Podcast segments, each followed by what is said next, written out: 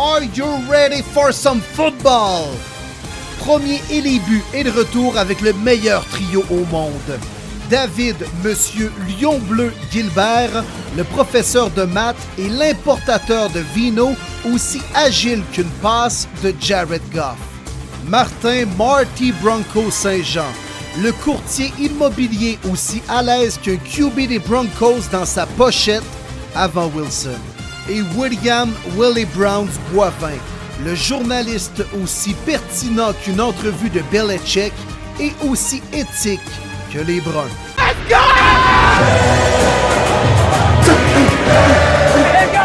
Ok oui les boys, nous sommes de retour cette semaine pour vous présenter un nouveau show de premier début. David Gilbert, Martin Saint-Jean, comment allez-vous messieurs? En feu, les boys! Une autre semaine de football à compléter. Il nous en reste beaucoup, mais déjà la sixième semaine. Aïe, aïe, aïe. Mais ça, moi, moi, avec euh, Top Shape, puis euh, première semaine avec des bains, ce qui fait en sorte que mes lions bleus qui. Euh, et boboy, hein, ça avait plus l'air des minous que des lions. On va pouvoir euh, Ah. licher leur Ah. plaie. Ouais, ouais. Ah, c'était triste. Calvas! Zéro! Ouais. Zéro! Zéro comme dans Wellet. Sérieux là? Hey, en plus, on Bailey. était Zappé. quatre, euh, quatre matchs avec la meilleure attaque de la ligue. On arrive avec euh, Bill Belichick, puis il, il nous fait vraiment une belle leçon de football à nous, à Dan Campbell et compagnie. 29-0. On va dire, on revient sur terre rapidement. Y a-tu quelqu'un de surpris? Ben, un peu, mais. toi, Dave. Je je en fait, je suis surpris du 29-0. Tu sais, je m'attendais à un match plus Ouais. serré que ça. Hey. Ça, ça, ça, ça m'a surpris. Mais là, Dave, je peux tout de suite te dire que je ne parierai plus jamais sur les Lions Lions bleus cette année. Là, ça fait deux fois que vous me faites dans les mains en deux semaines, là, m'emmener, là, euh, ça va faire, là. Fait que c'est à terminer. Peu importe, ils jouent contre les Blue Bombers de Winnipeg ou les Steniers de Concordia. Je vais prendre ces équipes-là avant les Lions bleus. Rien de moins. Hey, puis là, euh, on est rendu à combien les prédictions pour donner le pouls à nos euh, auditeurs? T'as fait le calcul, mon cher mathématicien? Qu'est-ce que t'en penses? La semaine dernière, c'est moi qui est sorti gagnant de la semaine avec 10 bonnes prédictions sur 16, suivi par Martin et Will à 9 sur 16. Fait que quand on regarde pour la saison, on a 80 prédictions de fait. Martin et moi sommes à- à 46 sur 80 et Willy 42 sur 80, 4 de différence. Ce qui fait en sorte que tu es encore à, à portée de nous autres. Là. Oui, là, on s'entend que ta saison est loin d'être finie. Puis nous autres, ben, 46 sur 80, c'est acceptable, mais ça devrait être mieux que ça. C'est juste que ça va avec une saison complètement folle dans la NFL jusqu'à maintenant. C'est débile, hein? On est presque tous à 50% ou à peine. C'est fou, raide. La parité cette année, encore une fois, on en parle année après année, mais là, on a atteint cinq semaines et toutes les équipes ont déjà une victoire. C'est rare qu'on voit ça, honnêtement, autant de parité comme ça. Puis on le voit dans nos prédictions, c'est fou comment que c'est encore plus any given Sunday. Ouais, puis c'est ce qui rend le- la chose incroyable, hein, dimanche après dimanche. Ah, écoute, moi, je peux dire que mon site de paris sportif, euh, j'ai un taux de réussite qui est pas mal en bas de 50% actuellement. Euh, assez pour que je vais peut-être prendre un break cette semaine. M'a dire, je vais faire comme Million, je vais me mettre en bail, puis on va checker ça dans deux semaines. Ouais, il faut faire des, des parlays, des, des blocs de prédiction de trois équipes maximum. Au-delà de ça, là, c'est quasiment suicidaire de faire un pari de la sorte. C'est tellement imprévisible, là. mais c'est ça. C'est ce qui rend euh, la chose intéressante dans la National Football League. Messieurs, je vais vous demander au moins pour cette semaine d'être disciplinés. Et si jamais vous rudoyez le corps arrière, mon mouchoir sera rapidement lancé pour vous donner une pénalité de 15 verges. Aïe, aïe, aïe, aïe, aïe, ça se peut pas. C'est correct l'effet toi puis protéger le corps arrière, mais là, là, Grady Jarrett puis Chris Jones, oh my god. Mm. Sérieux, man, il a atterri à terre avec le ballon d'un main. Qu'est-ce que tu voulais qu'il fasse? Sérieux. Ah, puis moi, de mon Sérieux? côté, euh, sincèrement, je, je vais me garder une petite gêne pour l'instant parce que je sais qu'on a un, invi- un invité qui s'en vient. Puis cet invité-là, j'ai hâte de lui en parler. Fait que, écoute, moi, je, moi, je vais garder mon opinion là-dessus pour notre invité. Ben, Êtes-vous prêts, les boys? Justement, on va aller accueillir notre invité de la semaine à l'instant. Je pense qu'on est prêt pour aller rejoindre notre invité de la semaine, les boys. C'est la première fois qu'on le reçoit cette année sur le podcast, mais l'année dernière, on l'avait reçu à quelques reprises. Toujours bien le fun et intéressant à entendre et jaser de foot avec lui. Ancien joueur de la LCF, maintenant collaborateur analyste dans divers médias, entre autres avec, euh, avec Jean-Charles. Il pourra nous euh, compter ça. Arnaud Gascon-Nadon qui se joint au podcast. Arnaud, comment vas-tu, mon gars? Salut les gars, ça va? Yes, sir. Merci Yes. d'être là. Ça fait plaisir. Avec mon accoutrement de, de la maison tranquillos. Ben, chill, ben relax. hein. On, écoute, euh, on écoute le Canadien, même sur le site. On va se le dire. C'est le début de la saison au hockey. On est là pour jaser le football, mais on suit quand même les glorieux du coin de Mhm. l'œil, euh, qui seront peut-être pas tant glorieux cette année. Mais jusqu'à présent, c'est pas pire, à cause de petit Cole Caulfield. Ouais, de- ben, en tout cas, on risque de. on- ça reste à voir, mais moi, en tout cas, je trouve ça prometteur. Je trouve que. Je trouve que. Je veux dire, je, suis- je suis heureux que le Canadien ait eu le courage de finalement faire euh, un, un peu le, le- le- le rebuild de leur organisation. là. Je pense que les partisans le demandaient beaucoup. Je pense que les gens euh, qui en parlent à tous les jours le demandaient peut-être un peu moins. Mais côté partisan, là, je pense que ça fait du bien de voir que l'organisation prend le courage de recommencer ça puis d'essayer de trouver des, des vedettes parce que la Ligue a changé aussi. tu sais, euh, Ouais. Je pense que quand on a signé Carey Price, euh, je veux pas dire que c'était un- un- une mauvaise signature de, de Marc Bergevin, mais je veux dire, la Ligue au même moment changeait vraiment une ligue offensive. tu sais. Puis là, nous, on, a- on prenait comme une autre tangente. Puis, euh, puis là, je suis content de voir aussi Martin Saint-Louis arriver. Que, comme j'avais pas de- j'avais pas de jugement sur, sur le gars. Premièrement, comme joueur, je l'ai adoré. Euh, pas toujours les. Au contraire, c'est pas toujours les bons joueurs qui font des bons coachs. Fait que ça, ça reste à voir. Mais une chose est sûre, c'est que sais, il vient d'une hyper bonne organisation de hockey, de, de, de haut jusqu'en bas. Euh, Puis quand tu prends John Cooper, je pense que John Cooper, c'est comme la nouvelle ère des coachs de hockey dans la Ligue nationale.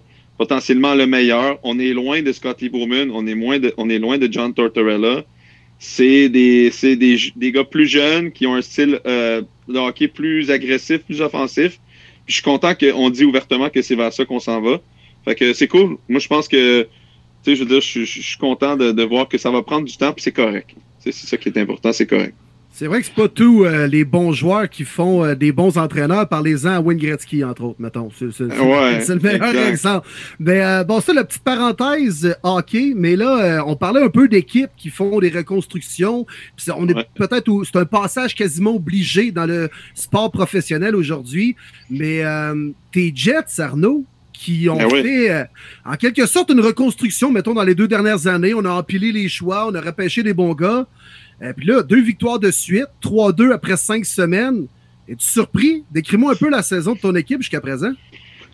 Ben, je, veux- je veux dire, je suis pas surpris d'une certaine façon. Je J'étais plus déçu de l'année passée. Je pense que j'aurais cru que euh, les Jets allaient avoir un. un- j'aurais cru que Zach. En tout cas, je trouve que Zach Wilson a un super beau potentiel. là. Depuis que depuis que je l'ai vu jouer, bon, il, vient- il a pas joué dans une grosse conférence aux États-Unis. Il a joué à BYU. Euh, C'était les années un peu COVID. Mais le gars, il a un talent indéniable. C'est c'est vraiment. euh, athlétiquement parlant, il est capable de lancer le ballon à des angles que peu de carrières sont capables de faire. Très Mahomes, là. Mhm. Mahomes qui influence toutes les jeunes carrières. Je sais pas si vous vous rappelez de la passe qu'il avait faite à son Pro Day. J'étais un ancien joueur, là, je veux pas faire une grosse histoire d'un Pro Day, mais cette passe-là était absolument incroyable. Euh, pour ceux qui se rappellent pas, c'était un droitier. Il avait comme roulé, fait comme un- pour un Pro Day, ces gens qui nous écoutent, là, s'il y en a qui savent pas, c'est c'est un peu la journée où tu fais valoir euh, pour un carrière tous tes talents de passeur devant les recruteurs. Puis il avait, il avait fait un, jeu simulé où il faisait une feinte de course à, à sa droite, on se roulait à sa gauche, lançait contre-courant de son corps un tracé euh, poteau là, à peu près à 50 verges de- de- devant lui. C'était. Vous rappelez-vous de vous vous en rappelez, j'imagine, Ouais, mais c'était, ouais. Honnêtement, c'était. J'avais rarement vu ça dans ma vie, un- une passe aussi. C'est même rendu que Malik Willis l'a refait à son Pro Day cette année. Là, c'est rendu comme la passe euh, Zach Wilson. Là. T'es-tu Ouais. capable de la faire? Là? Je pense que Justin Fields l'avait fait aussi. Hein? Ouais, c'est ça. C'est vraiment rendu la passe. T'es-tu capable de la faire? Parce que la NFL te demande de faire des affaires de même pour vrai maintenant. Tu sais, les gars sont rendus tellement. euh, tu sais, euh, Trey Lance aussi, je pense qu'il l'avait, il l'avait bien eu aussi. Fait qu'en tout cas, Zach, c'est un gars super prometteur. Puis moi, je pense que Joe Douglas, comme on parlait de construction tantôt avec le Canadien, c'est pas facile de faire une reconstruction. Faut que tu aies une idée, faut que tu aies un plan, faut que tu pas peur aussi d'y aller à fond. Puis je pense qu'ils ont été à fond, puis le gars, il avait un plan, puis il est agressif dans les repêchages. Là. Ça fait deux ans qu'il se trompe pas. Euh, puis écoute, pour l'instant, ça va bien. Moi, je, Joe Douglas, je l'adore. J'aime beaucoup les Ravens. Honnêtement, les Ravens, c'est c'est toute une organisation. Puis Joe Douglas a fait ses classes là-bas. Puis il est en train de, nous donner, en tout cas, un beau moment aux Jets où il y a une, équipe très, très talentueuse qui a, mis sur pied, qui, qui, sont à ses débuts là, en ce moment là, dans la NFL. Moi, je veux que tu me parles aussi. Dans le dernier match, on a vu Quinnen Williams euh, qui est allé littéralement faire un stiff arm à Tyreek Hill, qui avait blasté un peu les Jets. Il y a de l'air d'avoir dans cette équipe-là une, une attitude qu'on n'avait pas par le passé. Puis je pense que Robert Sala, on parlait de l'importance du, coach, du coach, ce coach-là mhm. donne une impression de confiance, euh, d'agressivité un peu. Puis on dirait que ces joueurs embarquent là-dedans. Là. Ouais, ben Robert Sala, je pense que c'est vraiment le, coach, euh, le players coach par excellence. Là. Euh, c'est un gars de défensive aussi. C'est, c'est rendu rare un peu dans la NFL d'avoir des coachs de défense, mais certaines organisations qui se respectent n'ont pas peur des fois d'aller là-bas. On s'entend que, que je pense que l'effet Brady a, eu des effets pendant longtemps dans la AFC East. Tout le monde voulait un coach défensif pour essayer d'arrêter Tom, mais puis de faire un peu comme, comme Bill euh, en Nouvelle-Angleterre. Mais euh, Robert Sala, il, il, avait toute une réputation aux 49ers. Euh, je pense que Carl Shanahan, il était comme le bras droit de Carl Shanahan, le genre de, de, de coach que tu t'es head coach, tu t'occupes de l'attaque, puis tu sais que ta défensive est vraiment réglée euh, parfaitement. Puis t'as des gars comme Richard Sherman, euh, Quan Alexander qui parle de lui, Fred Warner qui parle de lui comme euh, vraiment, vraiment tout un entraîneur, puis un gars qui, est pour ses joueurs.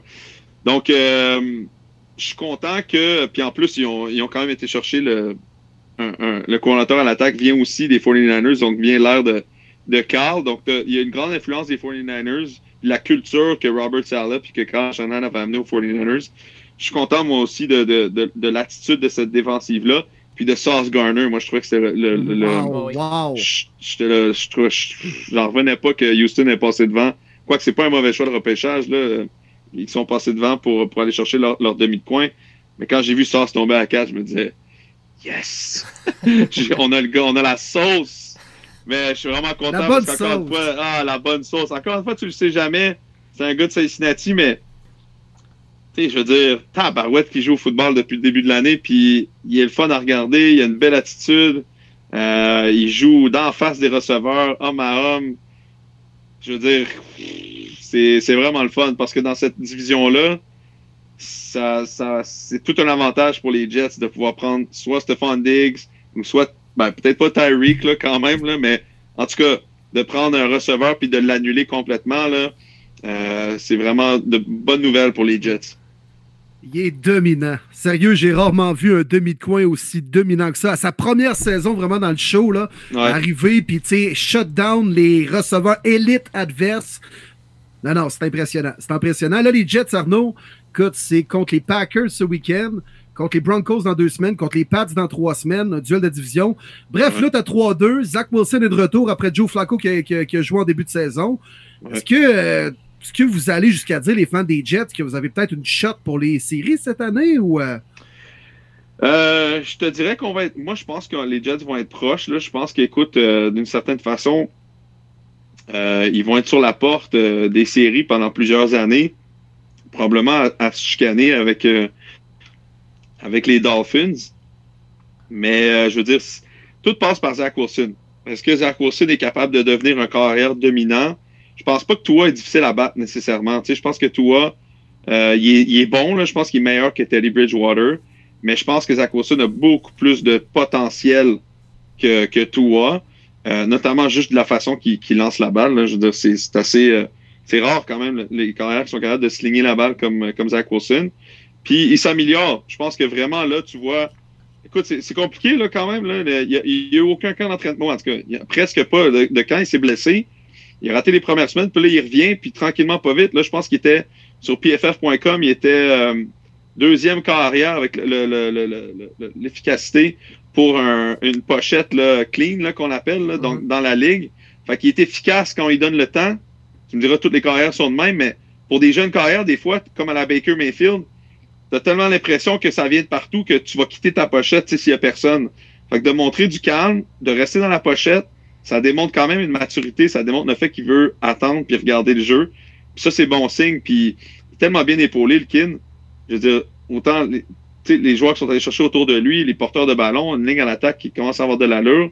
Euh, fait qu'il n'y a pas besoin de, de, de, de, de, tout faire tout seul. Puis ça, je, je pense que c'est important de commencer tranquillement, de bâtir la confiance, puis de aussi de bâtir les joueurs autour de lui. Fait que qui sait, je pense pas, je pense pas, euh, je pense pas des, des séries cette année, mais il risque de passer des choses intéressantes. Autant quand le contrat de Josh Allen va rentrer, et là les Bills vont devoir couper des joueurs, autant où là les Dolphins ont Tua, puis là ils doivent comme avoir une équipe autour de lui. Est-ce que Tua est capable de le faire? Ça, on risque de coïncider avec les années 4-5 de Zach. Fait que ça se peut qu'à ce moment-là, je pense que les Jets puissent finir euh, au top de cette division-là.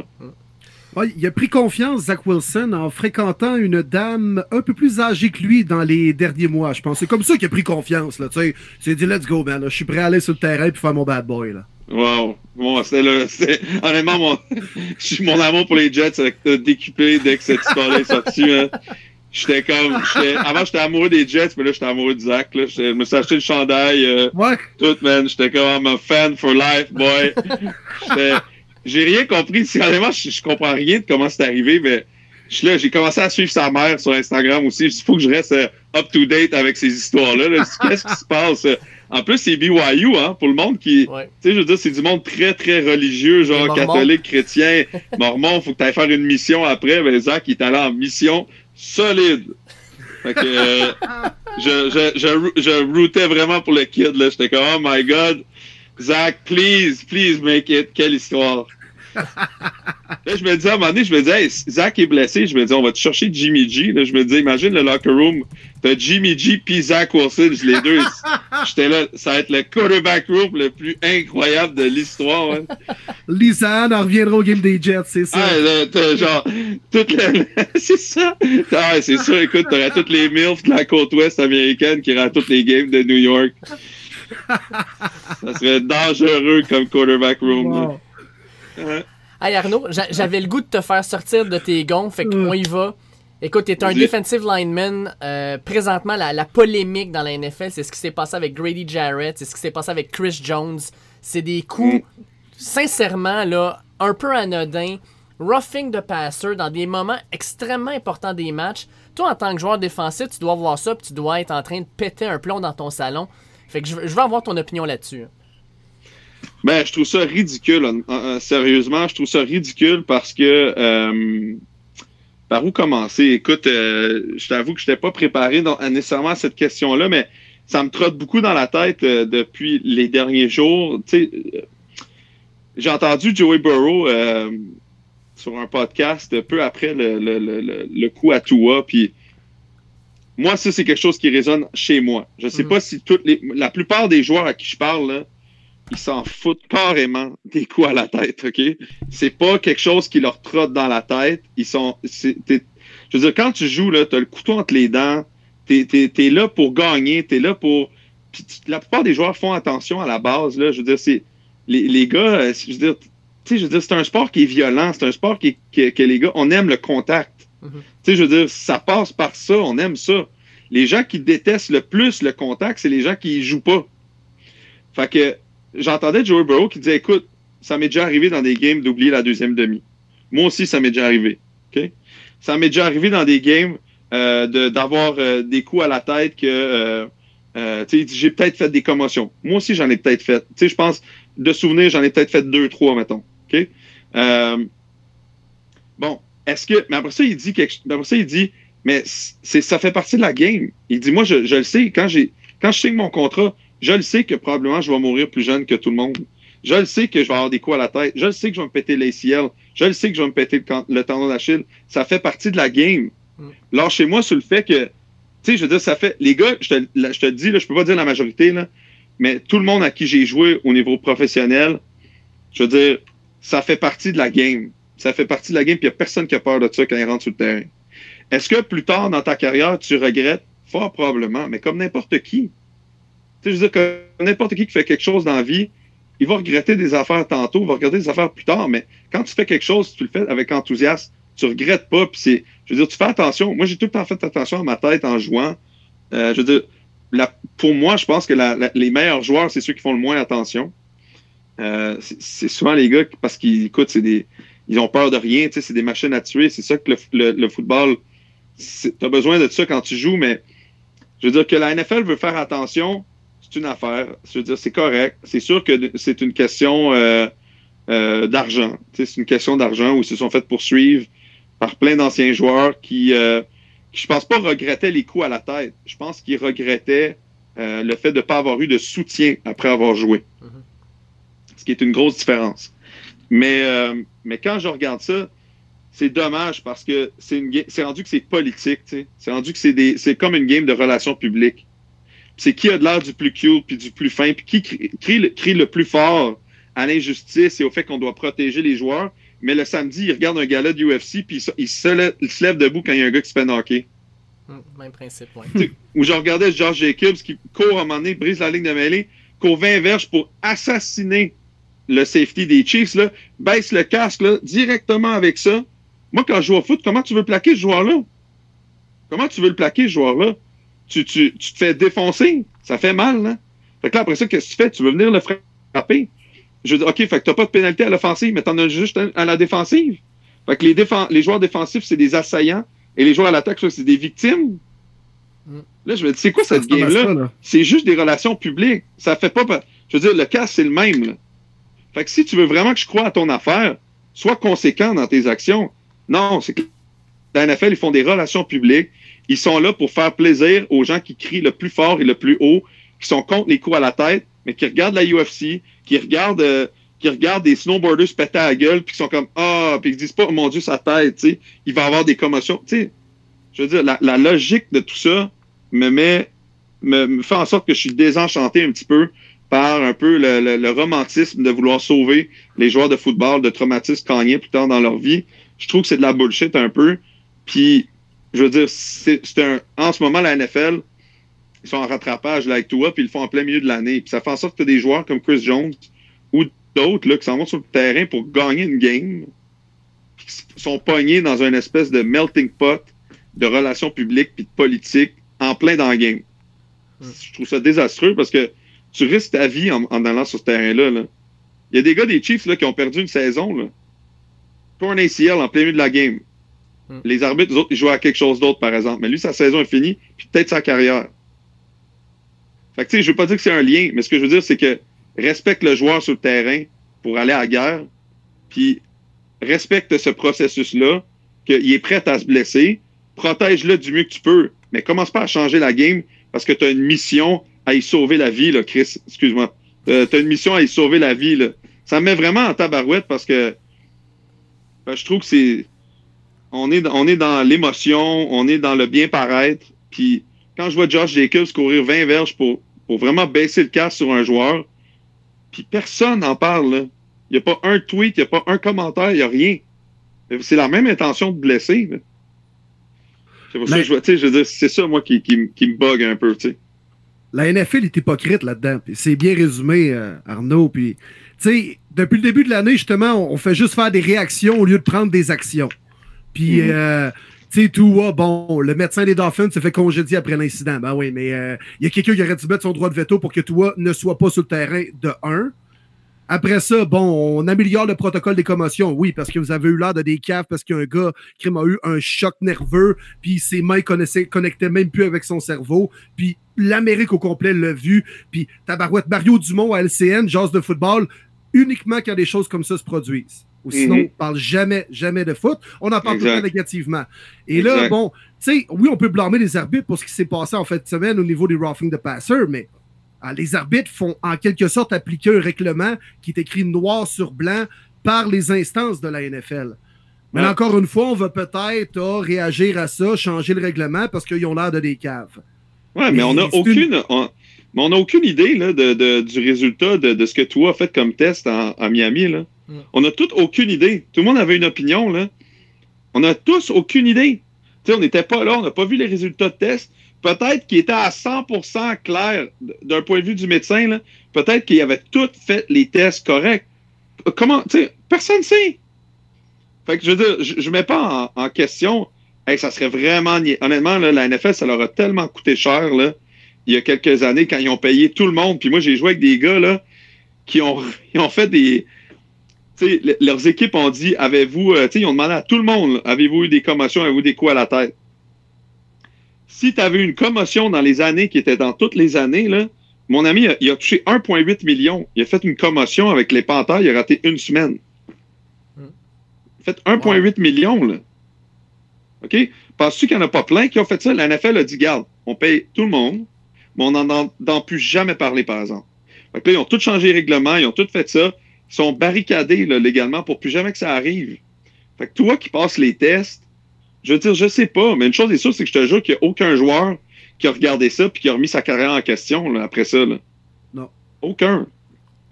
Fait que je sais pas, tu sais, je veux dire, ça arrive des affaires comme ça.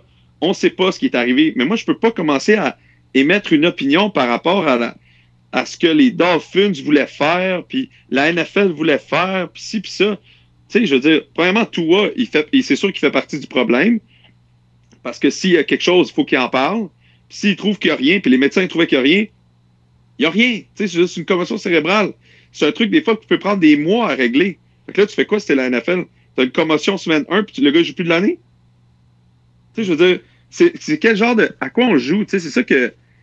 Mais si t'as un ACL, par exemple, tu, tu peux. Tu, tu retournes après 8 mois, ça. Ça, ça dérange pas. Moi, j'ai de l'arthrose dans mon genou en ce moment pour un gars de 60 ans. Y a-tu quelqu'un qui va me dire, ah, OK, prends 3 ans, Arnaud, finalement. 8 mois, c'était trop court. Hmm. Tu sais, fait que.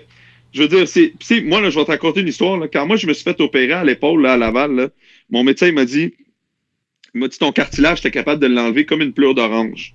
Fait qu'il dit, j'ai comme percé un peu pour faire en sorte que le sang retourne pour essayer de le nourrir un peu pour préserver ton cartilage à long terme. J'ai dit, merci beaucoup. Mais il m'a dit, euh, il dit, pour moi, l'autre côté aussi était pareil. Puis il dit, la plupart du monde de ton âge, il dit, souvent, il dit, tu sais, qui ont fait du sport, là, il dit, tout le cartilage est magané, tu sais, c'est un peu normal. Je dis, ah ouais. Il dit, ouais, moi, j'ouvrirais les épaules à tout le monde au Québec. Puis il dit, il y aurait plein de monde qui aurait les épaules déchirées, puis il y aurait du monde qui manquerait du cartilage. Qu'est-ce que tu veux? C'est- pas fait pour faire du sport à, à haut niveau, les, les cartilages, puis s'entraîner, puis tout ça. Je dis, OK, c'est bon.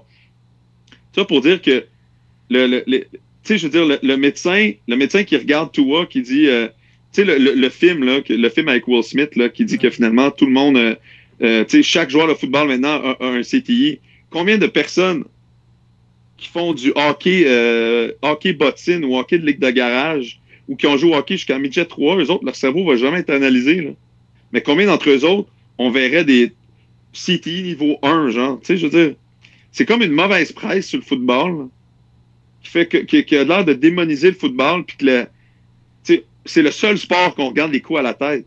C'est parce que, tabarouette, je veux dire, la UFC est méga populaire. Pas personne parle de la UFC. Si, le con, un combat de la UFC fait lever tout le monde, c'est parce qu'il y a une commotion. Fait que, soyons conséquents. C'est juste ça que je veux dire. Soyons conséquents dans tous les sports. Analysons tous les sports. Moi, j'avais déjà vu que des études de, de, de Harvard, je pense qu'ils disaient que le football n'était même pas le sport où il y avait le plus de commotion. C'était genre le soccer féminin puis le cheerleading en premier, tu sais. Y a-tu une cheerleader qu'on va ouvrir le cerveau pour voir si elle a le CTI grade 4? Ou on réserve juste ça pour le football? Hmm. C'est ça où je sais pas, je sais pas où est-ce qu'on veut en venir avec ça. Tu sais, le sport est rendu dénaturé. T'as comme un, un, un, un arbitre qui a, c'était quoi cet appel-là? C'était n'importe quoi, là. C'est n'importe quoi. C'est- Je veux dire, qu'est-ce que ça change entre vous et moi, là? Qu'est-ce que ça change? Que tu mettes ton poids sur le corps arrière pour donner une commotion cérébrale? Ah non, mais j'écoutais Bo- Bugger à ESPN, puis il dit Écoute, là, je suis comme Grady Jarrett, je suis comme Chris Jones, là, je pèse au-dessus de 300 livres. Quand je suis à 300 livres, puis je tombe sur quelqu'un, tu veux que je fasse quoi? Que je l'évite au-dessus du, du corps arrière? Euh, C'est sûr que je vais tomber Ben dessus, là. J'ai 300 livres qui descend, là.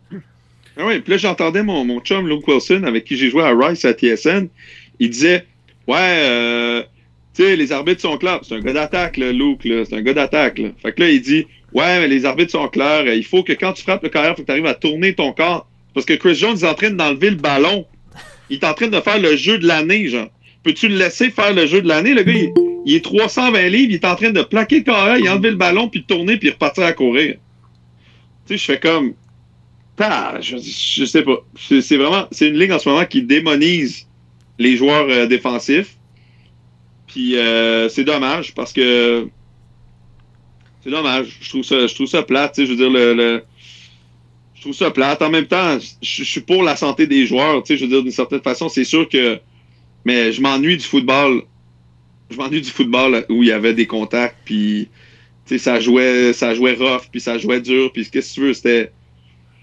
Je m'ennuie de ça, mais tu sais, je suis peut-être nostalgique un peu, mais Mais y pour la santé des joueurs, c'est c'est bon, mais. Puis aussi, une autre affaire, excuse, on- je, je, je peux en parler longtemps de ça. C'est rendu épouvantable d'être arbitre dans la NFL. Mm. Tu sais, je veux dire, le cahier de jeu est, est ridicule. Même, on peut parler, mais Les La pass passe de- les- ben, c'est malade, là. Je veux dire, t'as jamais raison, là. C'est débile. T'es supposé prendre une décision on the spot sur le gars, il a-tu fait exprès pour laisser tomber son poids ou non? Tu dis qu'on n'est pas loin de nos commentateurs qui disent que c'est-tu bon que sa mère vienne habiter avec en appart ou non, euh, de Victor Mété, comme on se parlait avant du podcast, là. Je veux dire, c'est impossible, là. C'est impossible de prendre une bonne décision là-dessus. Puis même plus loin, la passe que Devante Adams a attrapée à la fin, puis qui a été, qui a été dit qu'elle était incomplète. Même ça, je, veux dire, je trouve ça ridicule. C'est rendu que je veux dire, le gars, il a attrapé la balle. là. Toute, toute la- la planète au complet a vu qu'il a attrapé la balle. Mais ses doigts étaient pas parfaitement en contrôle du ballon. Ça fait bon. Je sais plus, mais honnêtement, si la NFL, c'est c'est compliqué, là. Tabarouette, c'est compliqué. Ben, tu sais, comme tu dis, en plus, les arbitres, là, on s'entend, ils doivent compétitionner avec une caméra euh, 24K, ultra haute définition, ultra ralenti, qui va Ouais. aller analyser ça au centième de seconde.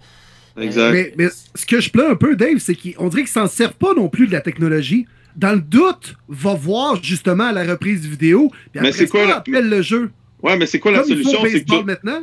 Mais tu retournes tout le temps à la reprise vidéo d'abord, là. Ben, dans Ça le se passe- vrai, dans le cas, dans un doute là, vraiment élevé, puis c'est une situa- situation critique, troisième et six, vas-y à la reprise vidéo. À savoir si le gars il est out ou safe au premier but, on s'en va à la reprise vidéo parce que ça peut avoir un impact crucial sur la suite de la rencontre. Je sais, je suis d'accord avec toi, mais là-dedans, c'est une décision d'entreprise que tu fais. Là.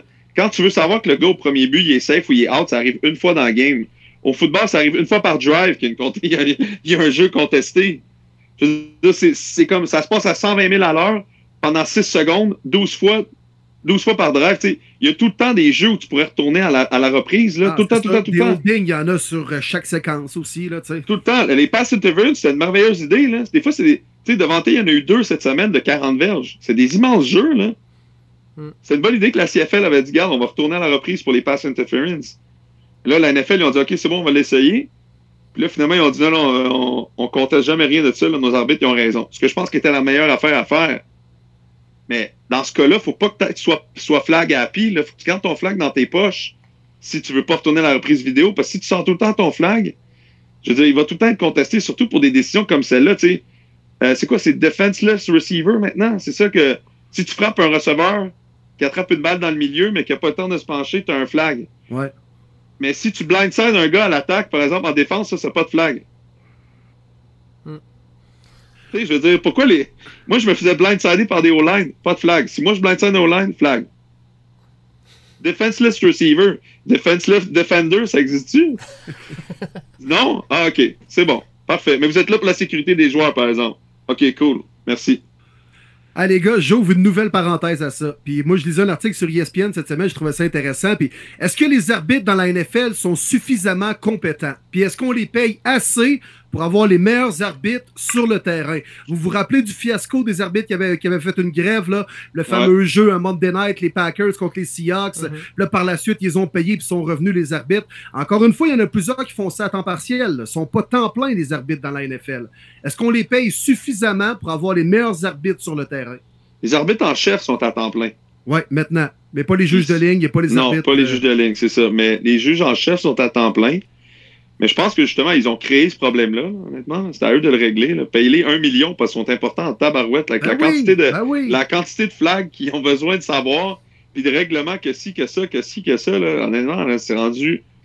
C'est impossible. C'est ingrat comme job, honnêtement, parce qu'ils ils ont. Entre, entre- entre être un, un arbitre il y a 20 ans, puis maintenant, c'est rendu que maintenant, t'es comme un. Ça, je te dis, t'es comme un politicien, là. T'es genre. Bah là, ouais, celui-là, il a eu l'air d'être méchant. Fait que j'ai. Tu sais, que de. Hey, tabarouette, on peut-tu juste s'en tenir à, au jeu, tu sais, en tant que tel? Y avait-tu une intention de blesser? Y avait-tu, tu sais... Tu sais, mettons, je te donne un exemple, OK? Il y en a un autre, là. Quand tu frappes le carrière à la tête, c'est un flag, OK? Mais quand tu prends l'exemple de Josh Jacobs, encore une fois, je reviens avec lui, qui est pas petit, là. Lui, il arrive, là, puis il baisse le casse à la dernière seconde pour venir te frapper. Il y a un changement de niveau à la dernière seconde. Fait que là, comment ça fait pour venir frapper un carrière qui c'est arrivé il y a quelques semaines, là? Le, le, le carrière a changé de niveau à la dernière seconde, tourne sa tête, baisse son casque, tu fais un casque à casque, c'est rendu une pénalité. Là, je fais comme. Clairement, tu sais, je veux dire, c'est des règlements qui sont appliqués juste seulement d'un côté du ballon, puis pauvre arbitre, lui, il est pogné à appliquer tous les règlements politiques de la NFL qui font aucun sens pour vraiment la sécurité des joueurs. Puis il est pogné à faire ça, lui, à toutes les semaines, puis à se faire ruer, puis à en rater 10, puis à se faire dire le lendemain, on a raté telle affaire, telle affaire, puis là, celui-là était pourri, celui-là était pourri. Tu sais, je veux dire, pauvre gars, honnêtement, moi, si j'étais eux, je quitterais tout. Organisez-vous avec vos problèmes. Ouais, puis tu sais, ajoute à ça que, tu sais, on parlait de la reprise vidéo. T'as toujours à avoir un genre de balance entre la qualité du spectacle puis le rythme d'un match, puis avoir le, le bon call. À un moment donné, tu peux pas avoir des challenges puis des pénalités sans arrêt. À un moment donné, tu dois laisser le, joueur- le jeu rouler parce que sinon, c'est pas mieux. Là. Tu Ouais. regardes une game de foot, là, puis il lance un flag sur trois jeux de suite, puis tout le monde est debout, puis tout le monde hue. C'est plus le fun, là. Alors, Mais c'est pour ça que je descendrais, c'est pour ça que je redescendrais si j'étais eux autres, ce qui est impossible. Mais c'est ce que moi je proposerais s'ils m'engageaient, là. Je dirais faut redescendre le niveau d'acceptabilité de, de rater des calls. Parce que là, tout le monde s'attend à ce qu'on en rate aucun. Tout le monde s'attend à ce qu'on dit tout le temps la bonne affaire. Puis je veux dire, c'est impossible, là. Les coups à la tête, les. les, les tu sais, tout, je veux dire, la quantité de règlements qu'il faut qu'ils voient en live est ridicule. Tandis que si, puis honnêtement, puis dans tout ça, en playoff, ils gardent tout le flag dans leur poche. Puis c'est tous des calls de jugement, hein, en plus. C'est, euh, tu juges. L'interprétation, exact. C'est ça. Ce qui est, impossible. Ce qui est impossible. Moi, j'en enlèverais une quantité. Là, je veux dire, revenons à. C'est quoi au règlement du jeu? Point final. Là, si- s'il y a des coups vraiment pour blesser, ça, c'est une affaire. Mais après ça, toutes les affaires de ci, de ça, là, hey, hey, hey, tu sais, je veux dire, tu peux pas retourner à la reprise. Je veux dire, ça va devenir pas gérable, là, un match tout le temps à la reprise vidéo, tout le temps, tout le temps. Puis il y en a tellement de jeux. Il y, en a, il y a souvent au moins entre 5 et 10 jeux dans un match qui est contesté. Là. Ben, laissons jouer. Laissons jouer, tu sais. Laissons un receveur euh, euh, se défendre un peu puis combattre avec un demi-défensif pour aller chercher un ballon. Puis ça, si vraiment c'est flagrant qu'il y a eu un coup à la tête, que le DB pousse le receveur par terre. Tu sais, il y en a des jeux flagrants. Tout le monde connaît un peu son football. Là. Mais tu sais, Mm. des fois, les interprétations que, ouais, il a peut-être touché, mais le receveur aussi a placé sa main pour se faire holder en quelque sorte. Ça m'a amené, ben, dans le doute, call-le pas. Call le pas, puis sais, tout ce qui est defenseless receiver, puis crown of the helmet, si tu veux le faire, fallait des deux côtés. Ben, sinon, retire ce flag-là. Je veux dire, ça fait juste perdre du temps. Ça fait en sorte que les personne ne sait comment jouer, personne ne sait quoi faire. Les, les défensifs se font traverser tout le temps avec des attaques qui sont médiocres. Parce que, je veux dire, il y, a un flag qui donne 15 verges. Ah, Puis un premier essai. flag. Ah. Ben, ça arrive tout le temps maintenant. Tu sais, je veux dire, les joueurs, ils savent plus comment frapper. C'est, honnêtement, si si t'as une drive en défensive que t'as pas de, de pénalité, là, c'est un coup de chance, là. Fais un que- vœu, man. Fais un vœu. Fais un vœu, parce que c'est rendu, là, c'est des grosses pénalités, là. Tu sais, c'est des, des grosses, grosses pénalités, là. Ça, 15 verges premier essai dans la NFL, c'est compliqué à pogner, là. c'est compliqué à, à- à l'avoir, ton 15 verges. Tandis que là, ils le donnent, eux autres, à n'importe qui qui a le malheur de toucher le casque de l'autre côté. Quand le gars de l'autre côté, il joue lui aussi, là, il se protège. Fait que des fois, il, il se change, change de niveau, change sa tête de côté, tout arrive à 100 000 à l'heure. Puis, qu'est-ce que tu veux faire? Moi, c'est juste ça. Je sais que c'est ridicule de faire ça, mais qu'il l'appelle pas à l'offensive, ça, je trouve ça. ça moi, j'enlèverais ça complètement. Je dis, au moins, fais-le des deux bords. Mais vu que tu le fais pas, enlève-moi cette pénalité-là, c'est n'importe quoi. Là, on gâche-tu qu'en fin de semaine, les appels de roughing de passer, on va y penser deux fois avant de sortir le mouchoir des poches, c'est clair. C'est clair qu'il va y avoir un avant puis un après suite à ce qui s'est passé le week-end dernier. Mais pour moi, il y a eu un, un appel aux arbitres de la situation avec toi, mais il n'y a rien eu de public qui a été fait. Fait qu'au moins, sortez public avec un nouveau règlement. Puis là, range le, range le flag dans tes poches, t'es arbitre. Là. Parce que là, tu vas avoir un règlement, tu sais, genre euh, le règlement du. euh, moi, c'est ce que j'avais dit après toi. J'avais dit, OK, rajoute un règlement du. euh, tu sais, d'un gars qui, qui, qui, tribu, qui, qui, trébuche lance le vent. Là. OK. Comme, comme quand tu perds ton casque, il faut que tu sortes trois jeux. Si tu trébuches, tu sors jusqu'à une évaluation. Point final. OK, une fois que tu fais ça, puis la NFL sort public, à partir de maintenant, on va avoir ce règlement-là. Là, les arbitres vont peut-être pouvoir faire OK, ben là, on peut revenir à, à- à être arbitre. Tandis que là, en ce moment, ils font juste des relations publiques. Là. Ils essayent juste de calmer le jeu de tout le monde qui a crié à fermer la ligue, tabarouette, là, genre. Ils ont pas à cœur la santé des joueurs, tu sais. Tu sais. Les woke. Ben, je veux dire, pour moi, c'est un. Je veux pas aller là, là, mais je trouve que c'est un peu le même style. Je veux dire, c'est. Depuis le, le- le film qui a été fait sur la sur la NFL, moi, je l'ai jamais regardé. Je trouvais que c'était comme tellement de la. Tu sais, je veux dire, pourquoi faire ça? Tu sais, je veux dire, d'une certaine façon, ils, ils ont. Sous quel prétexte, là, tu veux sauver les anciens joueurs de la NFL? là? Qui, qui, qui, qui, quel de ces journalistes-là ont, à cœur les anciens joueurs de la NFL? Tu sais, je veux dire, Jo- Jonathan Hefney, de la CFL, vous rappelez-vous de sa fin de carrière à lui? Hmm, non. Jonathan Hefney, là, le gars qui s'était brisé le cou là, aux alouettes, là. Un DB, Ah, là? Oui, oui, oui. Ouais, Ouais, ouais. Combien de ces journalistes-là l'appellent pour savoir comment il va? pas beaucoup. Tu sais? Puis la CFL, c'était ça l'affaire. C'était pas qu'est-ce qu'on fait? On, on enlève-tu les coups avec le casque? Mais non, le gars, il s'est cassé le cou. Il est devenu paraplégique. Fait que là, tu fais OK. euh, qu'est-ce que- qu'est-ce qu'on fait avec ça? Non, ce qu'il faut faire, c'est supporter les joueurs une fois qu'ils ont fini. Pas changer la game au complet quand ils jouent. Je veux dire, ça va arriver de toute façon. Josh Jacobs, tu arrives à 100 000 à l'heure pour te tuer. Tu veux que tu fasses quoi? Tu vas, tu vas avoir un casque quand même, là. Ça arrive à tous les coups. Je veux dire, les joueurs de ligne, ils se cognent les casques à chaque fois. Ça arrive tout le temps. Ce qu'il faut, c'est le support une fois que les joueurs arrêtent de jouer. C'est ça qui est important. Puis, tous les joueurs aimeraient ça revenir au football d'avant. Tout le monde. là. Je veux dire, tu joues en défense pour frapper des joueurs. Hmm. Si tu peux pas le faire, c'est pas le fun. Là. Tous les joueurs, c'est ça qu'ils aiment faire. Puis, euh, tu sais, je pense que les seuls qui sont contents, c'est les receveurs, honnêtement.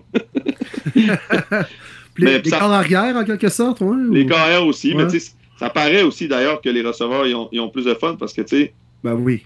Puis il joue avec ça, le pass interference, là, tu sais, en revenant vers Ouais. le ballon pour, tu sais, comme créer le contact avec le demi-défensif. Là, ils sont là, les deux bras dans les airs. Ben voyons donc, je me suis fait holder, là. Ah, pas Ouais. seulement ça, là, dès qu'ils se font toucher la tête, ils touchent leur casque. euh, quelqu'un m'a frappé, quelqu'un m'a frappé. Tu dis, ben Colin, tu veux pas te faire frapper, reste chez vous. Là. Hmm. Tu sais, je veux dire, c'est c'est un sport qui joue à 100 000 à l'heure. Ils jouent beaucoup là-dessus, les joueurs. Tu sais, je me suis fait frapper, Tom, il le fait tout le temps. Dès qu'il se fait frapper, des fois, les joueurs, ils- les carrières, ils tombent même pas à terre. Puis le gars, il, il essaie de venir en dessous de son casque, puis le casque, il fait ça, puis il touche la tête, puis Ah, je me suis fait frapper le casque. là, t'es comme, oh, mec, c'est rendu un. On se rapproche du soccer, là. Hey Arnaud, j'ai le goût de t'amener ailleurs un peu parce que là, euh, clairement, j'ai réussi à te pomper pour à peu près. Désolé, désolé. C'est bien correct. Ah non, c'était bon. Mais euh, dans la NFL présentement, là, quand on regarde le spectacle, j'ai l'impression que on est rendu dans une ligue, peut-être même dans un monde où il y a de l'air à avoir juste 6 ou 7 corps arrière qui sont vraiment bons à être corps arrière dans la NFL. Puis il y en a 20-25 autres que les coachs passent leur temps à gérer ce qu'ils peuvent demander à leur corps arrière parce qu'ils n'est pas capable de faire ce qu'ils leur demandent. Euh, Est-ce que pour toi, c'est quelque chose qui est nouveau? Ou on avait toujours vu ça? C'est juste qu'on s'était un petit peu aveuglé par les systèmes ou je sais pas trop? Ben, je pense que d'une certaine façon, justement, avec les règlements qui changent, puis les, les pénalités qui changent aussi, qui sont contre un peu les, les, les défensifs majoritairement, tu as beaucoup moins d'équipes qui vont gagner des Super Bowls avec des middle linebackers puis des Trent Dilfer, tu sais. Mhm. Fait que tout passe pas mal par le corps arrière, euh, parce que c'est avec lui que tu vas traverser les terrains ou non. Très difficile de jouer en défense. Très difficile de vraiment euh, annuler une attaque l'autre bord parce que c'est tout le temps à, une pénalité de donner un premier essai.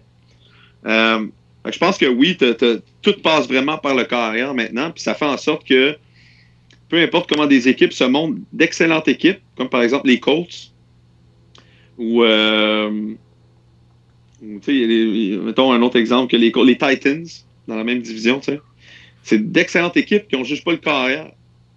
Puis ils sont pognés à jouer euh, deuxième violon jusqu'à temps qu'ils s'en trouvent un. Fait que ça met vraiment l'emphase sur le carrière, qui est une, position très difficile à trouver. Mais euh, ça me fait beaucoup penser au, college football. Mais le college football, c'est les équipes. Tout le temps, même 6 qui vont finir par gagner, peu importe qui tu mets dans le top 25.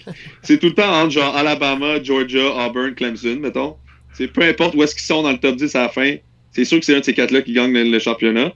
Mais au football, c'est c'est soit Pat Mahomes, là, t'as peut-être Joey Burrow, mais sais, Aaron Rodgers, Tom Brady, Pat Mahomes, c'est tout le temps comme les mêmes qui vont se rendre au bout.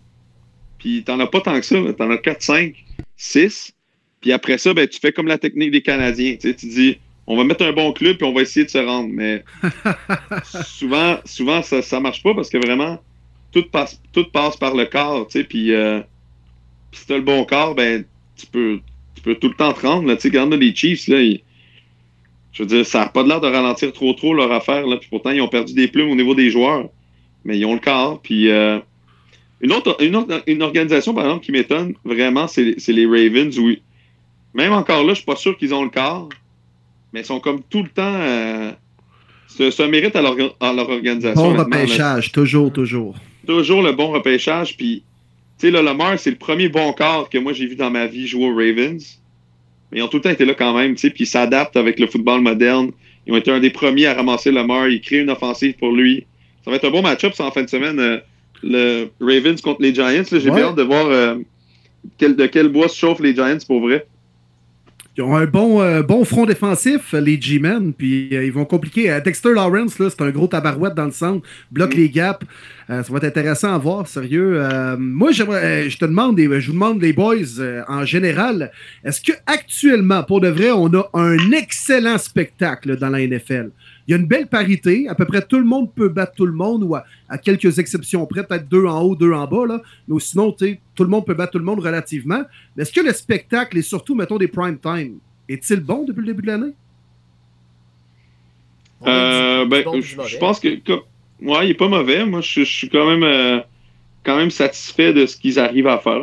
peut-être moi qui avais des attentes trop hautes, mais versus à l'an dernier, je trouve que le spectacle en général tire de la patte un peu. Ben, écoute, si tu regardes jeudi, là, on va avoir Washington contre les Bears. Là, on- on- Ah, ça va être bon, ça. on- Mais tu Ah vois, moi, ouais, j'ai puis déjà, jeu- jeudi dernier, c'était bon aussi en calvas. j'ai déjà planifié un souper avec ma femme demain soir. Moi.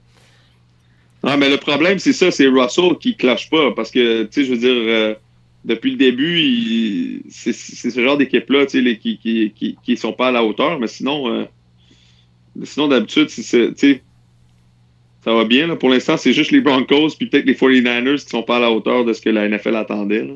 Ah, les Colts, Ah oui, les Colts. Ah, Euh, désastreux, ça. les Raiders aussi. Tu sais, je veux dire, même si Ben, les Raiders, Chiefs, ils ont. ils sont quand même un 4, puis euh, à part lundi, ils n'ont pas, ils ont pas donné un grand spectacle dans les autres matchs. là. Non, c'est ça. C'est, c'est, c'est pas encore à la hauteur de ce qui s'attendait, mais, mais qu'est-ce que tu veux, ça arrive ça tout le temps. Là, tu sais, je veux dire, tu, Ah peux oui. pas, euh, tu pas tout le temps être sûr de ta shot là, nécessairement. Mais euh, je pense que la NFL, d'habitude, ils font un super bon travail avec leur calendrier, honnêtement. Ils sont, sont quand même quand même assez solides tout le temps de mettre les bons matchs au bon moment. À part les jeudis. Ouais, à part les jeudis. Les Thursday night, ça a toujours été l'enfant pauvre là, des prime time. Ouais, exact, exact. Mais là, Be- Bezos vient de l'acheter, là, fait que Ça va changer un peu. on va mettre des robots comme arbitre, premièrement, j'imagine. va te régler ton, va te régler notre problème qu'on débat depuis une demi-heure, Ah en ouais. deux secondes.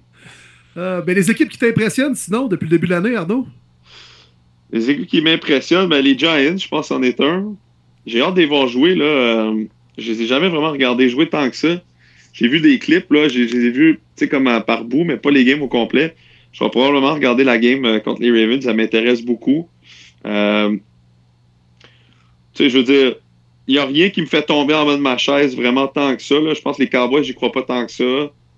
Euh, Ah non, pourtant, toi, un gars de defense avec Mecca Parsons et puis. euh, Ben, j'aime. J'aime, c'est juste que je crois pas que la NFL maintenant, je veux je suis un, réali- je suis un réaliste aussi, tu sais, puis je sais pas si je sais pas si c'est soutenable faire ça très longtemps, tu sais, Cooper Ouais, Rush ou tu sais là même je pense qu'ils sont euh, je pense même c'est même pas clair là s'ils vont mettre Dak après là, fait que je sais pas je sais pas exactement ce que Dallas va faire, c'est sûr que sont- mais ceux qui m'impressionnent je sais pas, vous autres, que- vous- euh, qu'est-ce- quelle équipe qui vous impressionne jusqu'à maintenant? C'est sûr que j'ai plus des déceptions, je te dirais. Ben, vas-y donc, va. Ben, les Rams me déçoivent beaucoup. Ouais, ok. Ben oui. Je pense que Euh, c'est unanime, là. Les Rams sont très, très, très décevants. La Euh, O-line, c'est pitoyable. Moi, je suis convaincu que votre D-line à Laval, dans le temps, là, tu, vous ravagez la O-line des Rams actuellement. Là. Vinny de là, je vais donner un bon stab pour, euh, pour, euh, pour rentrer jusqu'au. Euh, mais non, les Rams sont vraiment, sont vraiment décevants. Les Cards aussi, ça, je m'attendais pas à grand chose des Cards. J'ai quand même dit à JC que je pensais que les Panthers allaient gagner 9 games. Fait que ça, je peux dire qu'ils sont quand même, je suis quand même déçu un peu des Panthers.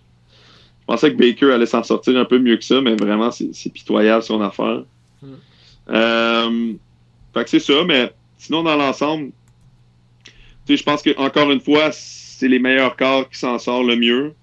Puis euh, en début de saison comme ça, comme tu as un gars comme Joey Burrow, euh, qui n'ont pas eu vraiment d'off-season puis de, de, de pré-saison. Fait que, ça prend un peu de temps pour se mettre en marche, mais je suis pas mal sûr que dans 10 semaines, on va tous se regarder puis on va être assez confiant des équipes qui sont en haut. Je pense que les Rams vont revenir aussi.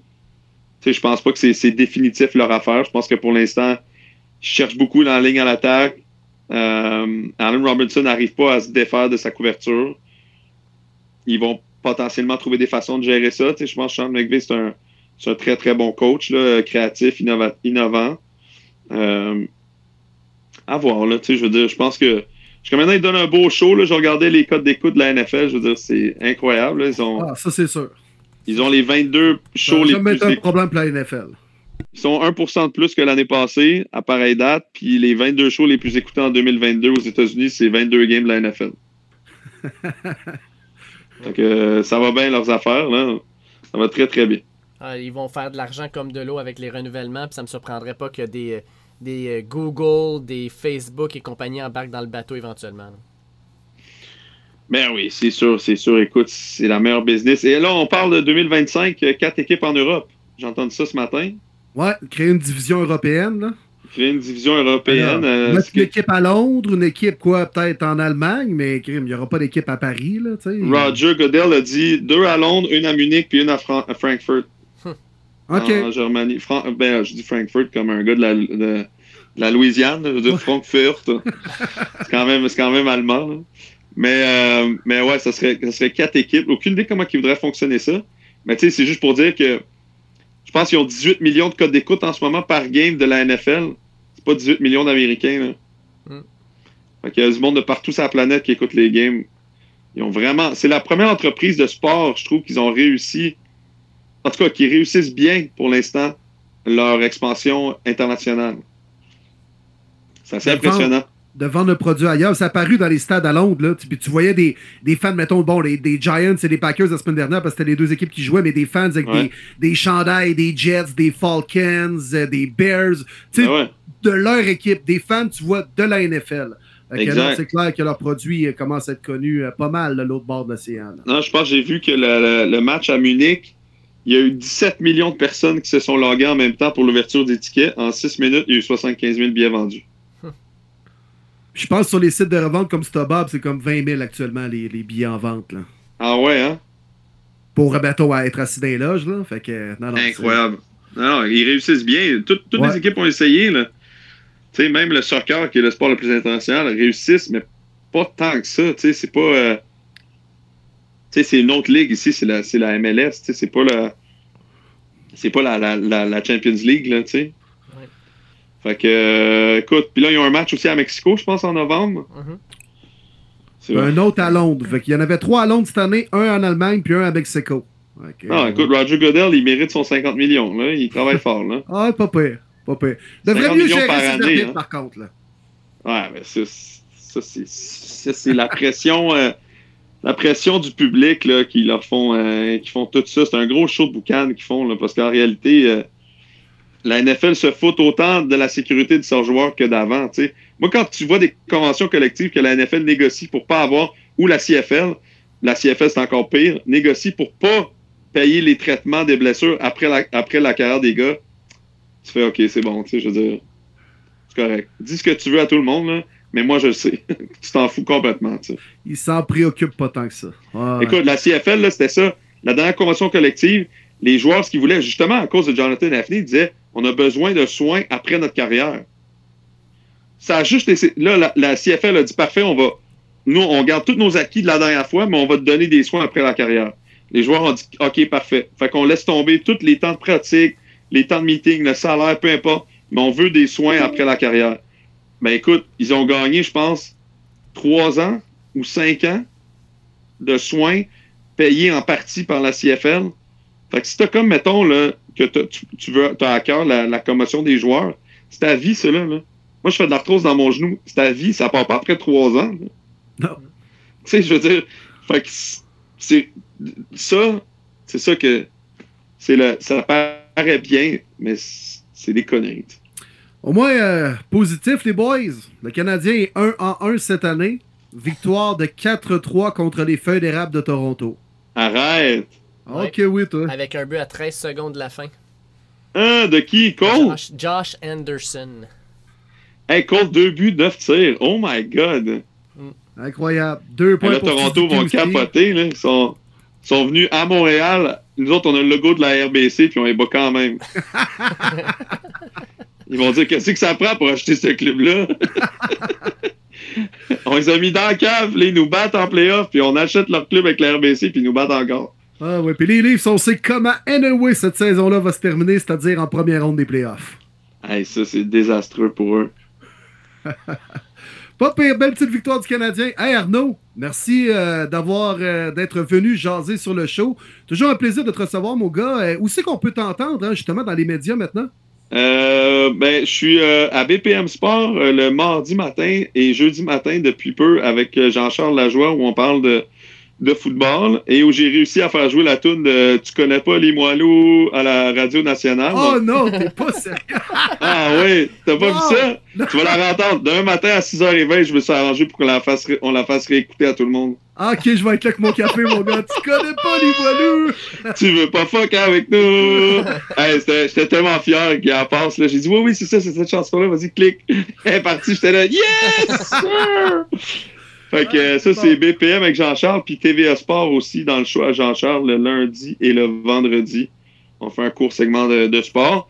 Euh, et de, ben, de football, là, évidemment. Fait que c'est ça. Hey. Alright, puis quand tu veux, sur premier début aussi, Arnaud, toujours, euh, toujours un plaisir. Merci les gars. La, prochaine fois, ça sera plus light. Là. Je suis désolé, c'est que ce sujet-là vient me chercher depuis des Ah années. bon. Là, on est comme dans, dans le vif du sujet. Fait que, mais euh, mais c'est ça. Au plaisir. Yes, Hey, un avec, grand merci, mon gars. Merci. Bon, ben, euh, les boys, toujours plaisant de recevoir Arnaud Gascon-Nadon sur euh, le show. Euh, il a pas peur de se mouiller, de donner ses opinions. Un fan des Jets en plus de ça. Fait que vous comprenez qui s'assume quand il parle de football. Alors, c'était toujours, euh, toujours bien plaisant de, le recevoir. Puis en plus, euh, on a jasé en masse de ce qui se passe avec les commotions, puis le, le bouilli de la NFL avec bon, les décisions d'arbitre un peu plus douteuses. Mais là, les boys, on rentre dans notre poutine interne. On est prêt pour jaser de ce qui s'est passé lors de la semaine 5 et bien sûr nos prédictions du week numéro 6. Puis Martin, je suis tellement content cette semaine que tu sois là avec nous parce qu'il fallait que tu nous parles de ton Thursday Night Football de rêve, écoute. Contre les Quel- Colts. Ah ouais. Hey, les boys, je dois y aller. Fait que, euh, on se reparle la semaine prochaine? C'est bon? Hey, sérieux, sérieux, sérieux.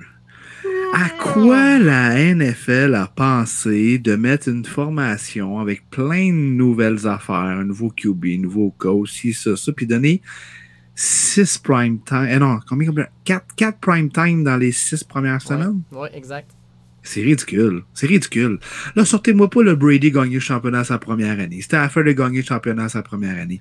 Les Rams, ça n'a pas bien starté la saison. Les Bucks, j'ai un blanc de mémoire, honnêtement, mais je pense que ça a été lent au début. Mhm. Il a pas de qui s'attendait à ce que Broncos soit 6-0. OK, qu'il soit meilleur que ça, fine. Tout le monde, tout le monde peut le dire.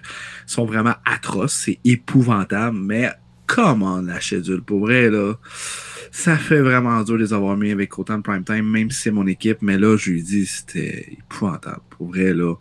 J'ai failli de faire un américain de moi-même puis de briser ma télévision, mais j'ai réussi à me contrôler, là, mais. Aucun touché. Deux attaques atroces. Puis Denver trouve le moyen de perdre ça en prolongation. Alors qu'il n'aurait jamais dû se rendre en prolongation. En fin de match, l'interception dans la zone début. Ah, je voulais tout péter. Qu'est-ce que Ross fait là? Terry Cleveland était tellement à l'extérieur. Lance-y pas un slant. Je sais que Rose est en, est en dedans. Il n'y a aucune chance. Pour vrai, là, c'est dégueulasse. C'est terrible. J'ai pas de mots. C'est épouvantable. L'apocalypse, le cauchemar est vraiment vivant du côté de Denver. catastrophe est là. On le vit. L'année n'est pas terminée. Mais quand même, c'est atroce. Puis savez-vous quoi? Un autre prime time cette semaine pour Denver. Ça, Ah, c'est atroce. On pas est, tanné, on est tanné de voir les Broncos en prime time. Je veux pas être plate, Marty, là, mais ah, Ah, c'est dégueulasse. C'est puis- vraiment épouvantable. Martin, Mais il se passe quoi avec Russell Wilson? Ben, c'est Qu'est-ce qui se passe? Martin, t'as même posté une affaire de euh, Monday, euh, Monday Morning Football, là, euh, ou, euh, euh, en tout cas, je me rappelle plus exactement. Le fameux jeu, le dernier jeu du match? Ouais, ouais, mais C'est pas juste le dernier jeu du match, là, quand euh, l'animateur parle de Russell Wilson, puis qu'il dit Russell Wilson, là, c'est un Ouais. gars qui se prend pour un autre, puis ça marche quand ça marche bien, mais là, ça marche pas bien, puis il est en train de se mettre du monde sur le dos, là, right? Ben, j'en prends puis j'en laisse. Parce que quand Russell il allait bien, le monde n'en parlait pas. Là, il perd. Whoop, là, il, essaie tout de trouver quelque chose. Ah, Russell, euh, on le sait, c'est ses sponsors, c'est son look qui est plus important que le sport. C'est Russell avant le football. Peut-être que oui, peut-être que non. J'en prends, j'en laisse comme que je dis. Là, c'est drôle. Marshall Lynch en parle. euh, Richard Sherman en parle. Monday Night- euh, le Monday Morning Football euh, en parle sur NFL Network, tout ça. Mais si Denver était 4-1, est-ce qu'il en parlerait? Pas personne n'en parlerait. Que je sais pas. J'ai un petit peu de difficulté avec ça. Ouais, je comprends, mais Moi, ils sont je- pas 4-1 en ce moment non plus. Là. Puis, il faut absolument. essayer de trouver des raisons du pourquoi ça fonctionne pas. Ça veut pas dire que ceci explique cela, mais Russell Wilson s'est-tu fait asperger son talent comme les joueurs de basket dans Space Jam là, qui se font asperger dans le ballon de basket. Là? Là, sérieux, c'est pitoyable là, cette année. Là. Ah ouais, c'est atroce. C'est atroce. Puis les jeux qu'on essaye d'appeler aussi, arrêtons de vouloir le protéger, ça ne fonctionnera pas. De toute façon, il n'y a plus d'O-line à Denver. Il y en a deux qui ont tombé au combat fini pour l'année. Laisse Russ be Russ. C'est simple que ça. Il va se faire cogner. Ben oui, il va se faire cogner. Qu'est-ce que tu veux? Il faut qu'il vive avec. Il a fait ça pendant 10 ans. C'est le gars qui s'est fait le plus saquer, mais garde, c'est comme ça qu'il était capable de jouer au football. C'était vraiment de rajouter une ou deux secondes à ses receveurs, à sortir de la pochette, à faire des longues passes et tout ça. Let Russ be Russ, puis garde, s'il crève à 38 ans, il crèvera à 38 ans, c'est tout. C'est plate à dire, mais c'est ça. Il faut pas se le protéger en pensant qu'il va jouer pour toi jusqu'à 40 ans. Ça arrivera pas. Et puis, euh, Martin, Mathieu, Let's ride! Let's drive, ouais. puis, euh, Mathieu Juteau te demande euh, qu'est-ce que tu penses de ton backfield? Il voit qui prendre la place de deuxième running back? Euh, Est-ce que tu vois Murray? Honnêtement, oui. Je pense que ça va être Latavius Murray, Mike Boone, un petit peu sur des third down, mais pas plus que ça. Je pense qu'on va avoir de plus en plus Latavius Murray. Je crois pas à Melvin Gordon, honnêtement. Il peut avoir des bons flashs, ça peut être ton, ton back qui va recevoir le ballon. Mais je pense que celui qui va vraiment courir le reste de l'année, ça va être Latavius Murray. Je pense qu'il peut avoir une saison respectable. Encore là, tellement imprévisible de dire l'offensive de Denver cette année. S'il y a un joueur qu'on veut garder seulement dans les fantasy, c'est Cortland Sutton. Le reste, c'est tout des question marks. Mais pour le backfield, moi, ceux qui ont ramassé les Tavis Murray, soyez patients, ça va dépendre quelques semaines, mais je pense que c'est lui qui va plus courir le ballon d'ici la fin de l'année. Juste pour terminer sur ce match-là, ça me fait un peu chier parce qu'on parle tous des Broncos, mais ça enlève le fait que les Colts ont soqué pas à peu près durant ce game-là, eux autres aussi. là. Tu sais, c'est bien beau, c'est bien beau euh, cogner sur la tête des Broncos, mais les Colts, ça, c'est pas fort, les boys non plus. Là. Vos Colts, là, surtout toi, Dave, là, qui voyait les, les fers à cheval dominer l'américaine cette année. Là. Ah, écoute, euh, c'est, d'une tristesse. Euh, Puis tout ça va un peu avec Matt Ryan qui regarde euh, 26 en 41, 251 verges, ouais, mais pas de touché, deux interceptions, saqué six fois derrière ce qu'on appelait souvent comme l'une des meilleures lignes offensives de la ligue. On dirait qu'il n'y a rien qui clique encore. Est-ce que c'est juste le fait que Matt Ryan rentre dans un nouveau système pour la première fois de sa carrière depuis qu'il a quitté Atlanta? Euh, on ne sait pas trop, mais ça marche pas. Euh, ça clique pas. Il faut dire aussi que dans ce match-là, Jonathan Taylor était pas là. Euh, c'est ta principale arme. Puis, euh, ouais, non, c'est- pas super, super. Puis, ajoute aux deux interceptions, quatre fumbles. Heureusement, ils n'en ont pas perdu un, ce qui est complètement fou. Mais ça, ça reste quand même que c'est une équipe qui, selon moi, est décevante au même titre que les Broncos le sont aussi. Les Colts à 2-2 et 1. 1-1-1 euh, à l'extérieur. C'est, non, ça, c'est, c'est pas, euh, c'est pas à la hauteur de ce que je m'attendais. Fait que ça a donné un beau duel de 12-9 en prolongation. Ah, que c'était somnifère. Oh, oui, Épouvantable. Épouvantable. Fait que passons, passons à un autre match plutôt que de s'endormir dessus. On va se réveiller avec un match du dimanche matin qui était euh, Giants contre les Packers. Giants gagnent ça 27-22. Puis Will, pendant le match, tu me textais Let's go les G-Men! Euh, je connais un gars, un certain Mathieu Bergeron, qui doit capoter de voir son équipe 4 et 1. Euh, une victoire malgré le fait que Daniel Jones, on lui demande pas grand-chose, puis il a pas été super, mais gros match quand même. Ah, il fait le travail. Il se passe de quoi avec les Giants actuellement?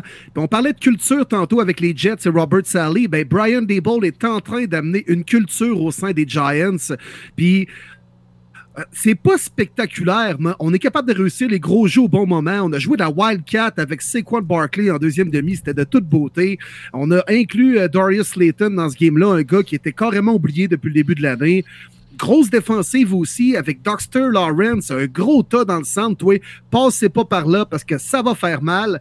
Bravo les G-Men. Encore une fois, Aaron Rodgers et les Packers, on a pris les devants, je pense c'était 17-3 à la demi ou euh, on avait les devants là, euh, de, façon très confortable par 14 ou 17 points. encore une fois, on s'est assis sur cette avance. Puis Rodgers en deuxième demi qui parlait à ses receveurs Ben là, je t'ai dit de courir à gauche, je te courais à droite. Voyons ce que tu fais là. Aaron Rodgers, m'a il va falloir qu'il prenne cette équipe-là sur ses épaules qu'il arrête de chialer sur tout ce qui se passe autour de lui. Mais bravo, G-Man. 4-1 après 5 matchs. Qui l'a cru? L'effet Brian Dable, honnêtement. C'est Barkley, c'est-tu cool de le voir en santé? Sérieusement, là. Quel joueur explosif, pour vrai. Oui, il y a de quoi qui se passe avec les Giants. Ils ont clairement pas leur QB de franchise, mais ça, on réglera ça peut-être l'année prochaine. On n'a pas un gros groupe de receveurs non plus, mais on joue du bon football, puis on est compétitif, puis l'effet Brian Dable ne pouvait pas mieux commencer à New York. Parlons maintenant de la volée de la semaine, alors que les Bills ont corrigé les Steelers de Pittsburgh. Et une chance que c'était à Buffalo, parce qu'à Pittsburgh, ça aurait fini dans des UE assez spectaculaires. Les Bills démolissent les Steelers 38-3. Est-ce que ça sera la première saison de Mike Tomlin perdante? Oui, oui, hmm. oui. Ça a commencé sur un jeu de 98 verges à Gabe Davis. Hein. Une claque d'en face, direct en partant, c'est, à peu près ça. Plus grosse défaite des Steelers depuis 1989. Incroyable. Tu sais, les Steelers, là, même si on a connu des saisons des fois un peu plus tough, on jouait pour 500 avec Mike Tomlin, avec Bill Cowher. Euh, souvent, même si on n'avait pas un carrière élite, on était capable d'être dans le match puis de perdre au pire par 10 points maximum. Mais là, la plus grosse correction que les Steelers ont subie depuis 89, ça veut tout dire. Si vous avez Josh Allen et Gabe Davis dans votre fantasy, tapez des mains oh que oui, messieurs, ça, ça a été payant. Ça m'a fait gagner ma semaine. Ouh, que je criais quand j'ai vu le jeu de 98 verges. Je n'y croyais pas alors qu'Allen avait euh, ben des joueurs, des chandails blancs avant lui. Il a tombé, mais dégainé une bombe en plein milieu du terrain que Gabe Davis a attrapé. J'étais assez content. Euh, pour le match en tant que tel, vraiment pas surpris. Euh, honnêtement, j'aurais peut-être aimé mieux que les Bills courent plus le ballon. Quand même pas beaucoup de portée malgré une volée de même. Est-ce que c'était nécessaire que Josh Allen dégaine autant? Ben, il n'a pas lancé tant de passes que ça, mais quand même, peut-être manger un petit peu plus le clock. Je pense que c'était le moment de plus courir le ballon parce qu'on a de la difficulté du côté de Buffalo. Mais autre ça, pour la rencontre, non, il n'y a aucune surprise pour moi. J'ai quand même été euh, surpris slash satisfait de, du, de, Kenny Pickett. Écoute, à la fin du match, là, il se fait plaquer dans les genoux, il s'est relevé, il a poussé le gars. Il, a du caractère, puis j'aime ça, un gars de caractère comme corps arrière de même. Puis c'est le genre de gars que probablement l'équipe va, va, essayer de, se rallier autour. Il a l'air d'être un gars qui a du guts, qui a, qui a pas faux aux yeux. Puis je pense que dans les NFL, c'est un peu ça que tu as besoin aussi. Ben, il a poussé le gars avec ses petites mains, fait qu'il est pas allé bien loin.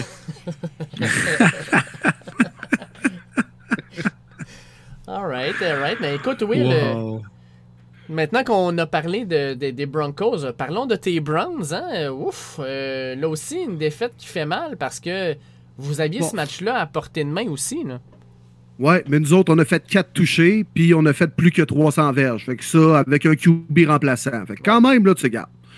On aurait pu gagner, encore une fois, pour de vrai, le crime. Les Browns ont perdu leurs trois games par un point, par deux points et par trois points. Mm. Donc, c'est pas le cas, puis on peut pas vivre dans le passé. Mais avouez, les boys, que les Browns pourraient très bien être 5-0 présentement. Oui, 100% d'accord. Mais c'est pas le cas. C'est pas le cas. Et ce qui commence à m'agacer, c'est les décisions prises en fin de match. qui gère les décisions prises en fin de match, puis comment ton équipe se comporte sur le terrain? Ça vient des entraîneurs. Puis là, tu sais, ça peut arriver une fois, mais là, whoop, trois fois en l'espace de quatre semaines, ah, ça commence à m'agacer un petit peu. Euh, c'est pas la pleine équipe. Jacoby Brissett, c'est pas euh, le carrière de franchise de cette équipe-là, puis Tabarouette qui nous a prouvé pourquoi c'est un deuxième carrière qui restait 2 minutes 30 à ce game-là. Mais bon, OK, c'est correct. Les Browns menaient 14-0, mais la défensive contre le jeu au sol est pitoyable. Je pense que les Chargers n'avaient pas couru pour plus de 120 verges cette année, puis en ont couru pour 210 contre les Browns. La game s'est jouée là. Les Browns ont permis aux Chargers de revenir dans le match et euh, ils ont juste eux à blâmer pour la défaite. Et puis, euh, Martin, moi, je veux t'entendre sur, euh, sur Staley, Brendan Staley, puis son ah, call. sincèrement, je veux, je veux, t'entendre là-dessus parce qu'on n'a pas parlé, là, mais incroyable. Ah, pour vrai, là. Ah, je souhaitais tellement que les Browns gagnent, honnêtement, Will, à la fin, quand j'ai vu ça, là. c'est rare que chaque, mais les hosties d'analystiques, puis les je sais pas trop quoi, les stats avancées, ci pis ça. Hey, pomme de ball, il n'y a plus de time-out l'autre ben ball. c'est ben Brissett, Asti, arrête, là, Simonac. Quand il n'a pas eu la part, je me suis dit, let's go Browns, là, je veux tellement là, une défaite. C'est bien beau, Staley, que quand tu as fait l'entrevue de, de, te faire embaucher comme le prochain coach des Chargers, tu avais dit que tu miserais beaucoup là-dessus, les stats avancées. Si ça, on va faire transformer cette équipe-là, puis blablabla. Ah, ça répète une autre défaite qu'on aurait blâmé. Là, ils ont gagné, on n'en parle pas tant que ça. Mais my God, que c'était mauvaise, mais mauvaise décision, pitoyable. Mais bon, ils ont gagné, fait que ça paraît toujours moins pire dans ce cas-là, mais maudit j'ai ça. Pour vrai, je, je, suis tanné de ces affaires-là. Puis, euh, fin de match aussi un petit peu euh, bizarre du côté des Browns, tu sais. Euh, pourquoi tu fais courir Karim Hunt alors qu'il y a moins une verge? Quand t'as plus de timeout. Tu continue à faire des petites passes, aide ton botteur ben recru à ben faire un botter plus, qui a plus de sens. Moi, j'étais sûr que les Browns remporteraient honnêtement le match à la fin. Mais bon, c'est ce qui est arrivé. Mais euh, non, j'étais pas content de voir les Chargers gagner pour vrai. Là, ils ne méritaient pas, pas en tout. On est deux. Ouais. match suivant, les Vikings du Minnesota qui battent les Bears. Mais la question, je vais vous la poser, messieurs. Est-ce que les Vikings, leur fiche de 4 et 1, c'est un peu de la poudre aux yeux? Parce que, crème, les Bears, là, il y avait euh, les devants 22-21. Il a fallu euh, euh, vraiment une grosse drive à la fin du match par les Vikings pour gagner ce match-là. à la maison en plus. les Vikings, moi, je pense que c'est une équipe 4-1 qui pourrait très bien être 2-3, peut-être peut 3-2, mais ils l'ont pas facile. Puis, ils n'ont pas joué contre des gros clubs encore. Moi, j'ai bien hâte de voir ce qu'ils vont faire contre les gros clubs qui vont les affronter à partir des prochaines semaines. Ouais, ils ont eu chaud, les Vikings, hein? ça a failli en tabarouette que ça se batte par les Bears qui ont une offensive aussi euh, très, très pitoyable, pas capable de courir le ballon, on n'a pas vraiment de receveur. Parlez pas de Darnell Mooney qui serait facilement receveur numéro 3 partout dans la NFL, mais pas chez, euh, à Chicago. Euh, la défensive, encore, qu'on laisse des jeux qu'on devrait pas, je pense, surtout dans les débits. Oui, on a fait le revirement qu'il fallait à la fin de rencontre pour aller euh, closer ça. On a la difficulté aussi avec nos batteurs, encore une fois, 0 en 2, du côté de Greg Joseph. Euh, ça aussi, on en a besoin en fin d'année, mais quand un Justin Jefferson capable de faire de la magie, encore une fois, un match euh, dominant de sa part, on est capable de bien courir le ballon du côté des Vikings. Alvin Cook encore une saison très, très respectable. On peut être fatigant, mais effectivement, on peut euh, l'échapper euh, trois dimanches de suite que je ne serais pas surpris c'est ce genre d'équipe-là, les Vikings. Mais présentement, on accumule les victoires, des victoires importantes. On est 4-1, donc on se positionne bien pour le reste de, la mi-saison. Mais ouais, je suis d'accord avec toi, Dave. Ça pourrait être une équipe 1-4 euh, et non 4-1 que j'aurais pas été surpris. Mais c'est une bonne nouvelle pour les Mauves, les boys. Je vous dis pourquoi. Là, là, c'est vrai qu'il y a un petit trou dans le bateau des Vikings, là, mais sont 4-1 et où ils n'ont même pas encore ouvert la machine, j'ai l'impression. Puis tu sais, a win is a win dans la NFL. Puis ils sont 4-1 pareil devant les Packers au premier rang de la section. Puis j'ai l'impression qu'on n'a pas encore vu le plein potentiel de cette équipe-là. Fait que si on est capable de gagner des matchs où on joue juste de façon moyenne, ben on va être dangereux si cette équipe-là est capable de jouer à son plein potentiel dans quelques semaines. Puis ajoute la victoire contre les Packers au début de l'année, premier match. Fait que tu sais, c'est même deux, deux matchs d'avance qu'ils ont sur les Packers. Euh, exact. C'est, ouais, on va dire comme toi, ils sont en bonne position malgré tout ça. On a ensuite ben, mon équipe, là, mes lions bleus, mes, mi- mes petits minous bleus. Là, Ah, c'est pour ça que t'avais, t'a- t'avais hâte d'en parler, hein, Dave? Eh boy, sérieux, euh, 29-0, euh, je m'attendais pas du tout à ce score-là. Euh, Bill Belichick a vraiment montré à Dan Campbell que euh, c'est bien beau tous les discours, puis euh, players coach et compagnie, mais Bill Belichick est là depuis longtemps, puis sait ce qu'il fait. Fait qu'en gros, ça, a paru. Bailey Zappi, 17 en 21. Moi, ce que je comprends pas, c'est au niveau de la défensive des Lions, tu un- un corps arrière recru. Puis, euh, euh, tu as pas mis assez de pression, tu l'as pas frappé, tu l'as pas fait bouger. Euh, tu as donné le, jeu un peu facile. Puis, ben, euh, celui qui a profité le plus de tout ça, c'est Ramondre Stevenson, qui a couru 25 fois pour 161 verges. Oui, Harris est blessé, fait que Stevenson a pris le relais. Puis je pense que n'importe qui qui suit les Pats cette année était presque content de ça parce que Stevenson, c'est clairement le meilleur running back du lot présentement avec les Pats. Fait qu'il nous a mangé Ouais. tout rond. Puis de l'autre bord, ben nous autres, euh, il nous manquait DeAndre Swift, euh, blessé. Fait que Jamal Williams n'a pas connu un deuxième match de suite important. Puis oui, même si Amon Ross St. Brown est revenu, il était clairement pas 100%. Mais il n'y a aucune, aucune bonne excuse pour prouver que 29-0 c'était mérité. Euh, Crème, on s'est vraiment fait plier d'en face. C'était poche. Je suis désolé, mon Dave, mais j'ai pas regardé ben ben cette rencontre-là. Je m'attendais à une victoire des Pats, mais à ce point-là, contre euh, une qui était en feu, je peux bien croire que la rencontre était du côté de, New England, mais c'est pas toute la même équipe. Puis comme tu l'as bien dit, c'était Bailey Zappé, le corps arrière de cette rencontre-là. On savait qu'il courait le ballon. Je pensais pas que ça marcherait autant que ça. Euh, Damien Harris est blessé rapidement, mais euh, Ramondre Stevenson, je pense qu'il va être payant pour ceux qui l'ont cette année euh, dans le fantasy. Clairement le numéro un maintenant. Puis un receveur, à, à ce qu'on peut dire sous-estimé, hein, Jacoby Meyers, qui connaît un super début de saison, honnêtement. Ouais. Le genre de joueur qu'on veut pas trop parler ou avoir dans notre fantasy, mais pas mal le receveur numéro un du côté des Pats. Euh, donc, peu importe le carrière qui est là, que ce soit Mac Jones, Hoyer ou Ben Zappi, toujours là, prêt à recevoir le ballon pour avoir le first down. Euh, moi, c'est lui qui m'a vraiment surpris, je te dirais, dimanche. Là, il y a peut-être un débat de carrière chez les Cowboys, mais est-ce qu'il y en a aussi un chez les Pats maintenant? Si Oh! Mac Jones est prêt à revenir dans quelques semaines, tu fais quoi que Bailey Zappi qui euh, est quasiment deux victoires en deux? Là, tu sais, il est quasiment battu, ben, il a chauffé fortement Aaron Rodgers au Lambeau Field il y a deux semaines. Ouais. C'est vrai. Ouais. Et puis, euh, Will, je t'en pose une, moi, de Jean-Philippe Côté.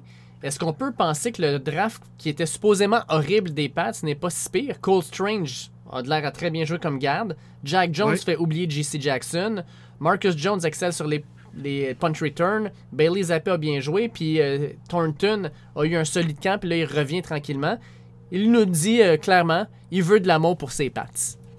Ben clairement, puis il peut en recevoir, euh, il le mérite d'en recevoir, puisque les Pats, c'est qui qui disait que les Pats avaient euh, connu une mauvaise année de repêchage? là? Les analytiques, puis les analystes là, qui poussent la réflexion un peu trop loin avec les stats avancées et tout ça. Tu les Pats, là, c'est- pas, pas d'hier qui repêchent des gars qui vont marcher dans leur système et des gars, des fois, qui sont peut-être un peu champ gauche ou project- projetés un peu plus loin, tu sais, style en deuxième ou en troisième ronde, puis on le repêche fin première ronde. Mais c'est ça, les Pats. Puis la plupart du temps, ça a fonctionné. Fait qu'on est qui, nous autres, pour dire que les Pats n'ont pas choisi le bon gars? Sont en train de nous prouver qu'ils ont choisi des gars qui peuvent fonctionner dans leur système en partant par Cole Strange, qu'on se demandait, voyons, lui, il arrive de où, lui? Listé en troisième ronde, on a pêché en première ronde? Mais on avait besoin d'un garde. C'est un gars qui allait marcher dans le système de Bill. Fait la job. Fait qu'on repêche des gars qui sont capables de faire do your job. Maintenant, les Saints battent les Seahawks 39-32. Puis Will, je vais commencer avec une question d'un auditeur. On n'a pas le choix de passer par là. Oh, oh, oh. Félix Tremblay nous demande Est-ce que selon vous, Taysom Hill est le meilleur athlète joueur, celui le plus complet de la NFL Je donne les réponses à ce post-là de Félix. Michel Lapointe dit Félix Tremblay, crank pas Willy. Félix Tremblay répond Michel Lapointe, ah, il va se chicaner avec Marty. Et Mathieu Juteau dit Michel Laco- La- Lapointe, c'est le couteau suisse par excellence. Oh que oui, mon gars. Oh que oui. Qui réussit dans la NFL? Trois touchés par la course. Une passe de toucher. Un, une échappées recouvertes, 112 verges au sol, 69 verges sur les retours de beauté et 22 par la passe. J'ai nommé le couteau suisse par excellence de la NFL, Tyson Hill. Oh que oui, mon gars, qui dit mieux à personne? Tyson Hill a encore démontré à tout le monde que c'est le Swiss Knife par excellence de cette ligue. Merci. Bye. Drop mic. Je m'en vais. Ouais, on peut vraiment, là, bravo Will, honnêtement, Tyson Mill était incroyable, mais quel match divertissant, les boys, bon, pour vrai, ça, là. oui. C'était fucking bon, puis je pensais jamais dire ça à ce point-là. Même Gino Smith, l'autre bord, que je pensais jamais qu'il y aurait des stats aussi impressionnantes contre une quand même bonne défensive. Les boys, je pense qu'on peut dire, du côté des Saints. Mais c'est sûr que le show du show, c'était Tyson Mill, ça n'a aucun maudit bon sens. C'est ça que j'allais dire, là. Défie pas la question, là, Martin Saint-Jean. Le voyant aller, là. Non, non, non. Ah ouais, réponds C'est un show, c'est un show. Ouais, Taysom Hill, c'est le couteau suisse. Mais ma question que je vais te répondre à ça, Will, pourquoi une équipe sur 32 le fait? Ben, parce qu'il n'y a pas de gars, je pense, comme lui. Ben oui, il y en a. Il y en a qui pourraient remplir ce rôle, mais ils sont peu nombreux. Puis tu sais, je te dis pas euh, que c'est un corps arrière pour autant, mais euh, des gars qui peuvent remplir ce rôle, être aussi physique par la course, avoir quand même une habileté pour passer le ballon, être performant sur les unités spéciales. Je, pense qu'il y en a d'autres qui pourraient jouer ce, ce genre de rôle au sein d'une équipe. Peut-être que les équipes sont un peu frileuses pour employer un gars de la façon que les Saints le font avec Tyson Hill. Puis je te dis pas que Tyson Hill va révolutionner le football, mais des gars aussi polyvalents que lui, actuellement, écoute, j'en vois pas même dans la NFL. C'est fou, pareil. Ça, moi, ça me fait juste capoter. Puis même sa passe était vraiment belle parce que tout le monde s'attendait à ce qu'il courait. Puis finalement, il a dégainé une belle passe. C'était à Trotman de mémoire, je pense? Le Ouais. tight end en plein Ouais. milieu. Pff, wow! Puis les, les retours de verge aussi sur des unités spéciales. Pour vrai, ça n'a aucun maudit bon sens. Puis le plus drôle dans tout ça, les boys, dans une de mes ligues, quelqu'un l'a habillé comme tight end. Il est rien d'un tight end. Il y a zéro catch. Puis il Non, fait ben là, je sais- Là, je sais qu'il y a une ambiguïté là, au niveau des fantasy. Là, on fait quoi que Tyson Hill, mais ça prouve. Ah non, mais est-ce que ça vous prouve que c'est le couteau suisse par excellence? Les gestionnaires de fantasy savent même pas le placer à quelle position. Voyons, c'est genre, qu'est-ce que tu veux de plus comme preuve? Il a donné 42 points. Et l'enfer! C'est l'enfer! Je veux le jersey de Tyson Hill. Pensez-vous de là? Hey, pour vrai, là, next order, ai encore un. Pas le Hey, choix. ben, let's go, let's go. Hey, les Saints ont deux victoires cette année. Tyson Hill a des touchés dans les deux victoires des Saints. Sérieusement, là, Taysom Hill, quand il joue des bons matchs, la plupart du temps, les Saints ont des bonnes rencontres également. Mm. Impliquez-le. Impliquez-le. Puis aux autres équipes de la NFL, trouvez-vous-en un. Ben, sérieux, il est en train de prouver que c'est utile en joie le vert d'avoir un Taysom Hill dans ton équipe. C'est fou. C'est fou. C'était. Honnêtement, les boys, c'était le match de la semaine. Pour moi, c'était le match de la semaine. C'était que du bonbon. Tu voulais pas manquer une seconde, pour vrai. Euh, J'étais red zone, là, puis tu Colin, je vais mettre la game finalement. Il, il se passait quoi tous les drives? C'était débile. Ah non, c'était bon. C'est vrai. Geno Smith contre euh, le Red Rocket.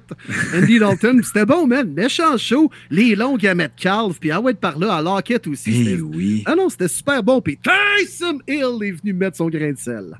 Hey. Tyson Hill, là, tu sais, on parle fantasy. Là. Moi, dans ma ligue, il est corps arrière et tight end. Écoute, je peux le partir tight end. S'il est starter corps arrière, c'est, c'est- ça n'a aucun sens comment il peut être payant. là. C'est juste complètement fou. Hey, Qu'est-ce que tu veux de plus? Qu'est-ce que tu veux de plus? Mais à la moutarde. Taysom Hill, Taysom Hill. Et merci à Patrick Rodrigue aussi qui nous a écrit sur la page Premier Début Podcast privé en disant là, quand Will n'arrête pas de dire que Taysom Hill c'est le meilleur couteau suisse de la Ligue, David et Martin sont toujours à rire et à lui tirer la pipe. Avec ce qu'on a vu ce week-end, je demande des excuses officielles. Alors, On s'excuse, Will. Pour une semaine, on s'excuse, mon Will. parfait les boys, good job, vous êtes bon jeu, c'est bon, merci, merci, vous êtes bon jeu. Écoute, l'autre Ah, match cool. ensuite, on a les Jets qui gagnent 40-17. On en a parlé pas mal avec Arnaud. Euh, je sais pas s'il y a d'autres choses à dire, mais écoute, euh, les Dolphins, euh, euh, ils ont besoin d'avoir Teddy Bridgewater ou Tua comme corps arrière parce que c'est pas du tout la même attaque sans eux. Ouais, mais tu sais, pour la logique, honnêtement, tout va, là, faut, faut qu'ils prennent des plusieurs semaines, les boys, honnêtement. Là. Je veux pas le voir sur le terrain bientôt. Là. Il a été clear, je pense, justement, aujourd'hui que j'ai vu. Mhm. Euh, mais c'est sûr qu'il joue pas dimanche à 100%, il sera pas habillé, mais comment, là, pour, pour vrai, là. Tu veux que ça soit ton corps de franchise, il y a quoi, il y a 24, 25 ans à peu près, Ouais. là? Non, pour vrai, là. Prenez votre temps, là. C'est sûr que ça dérape une saison complètement. Les Dolphins étaient dominants en début de saison, mais vas avec la logique, là. On parle de santé, là, puis d'un corps humain ici, là.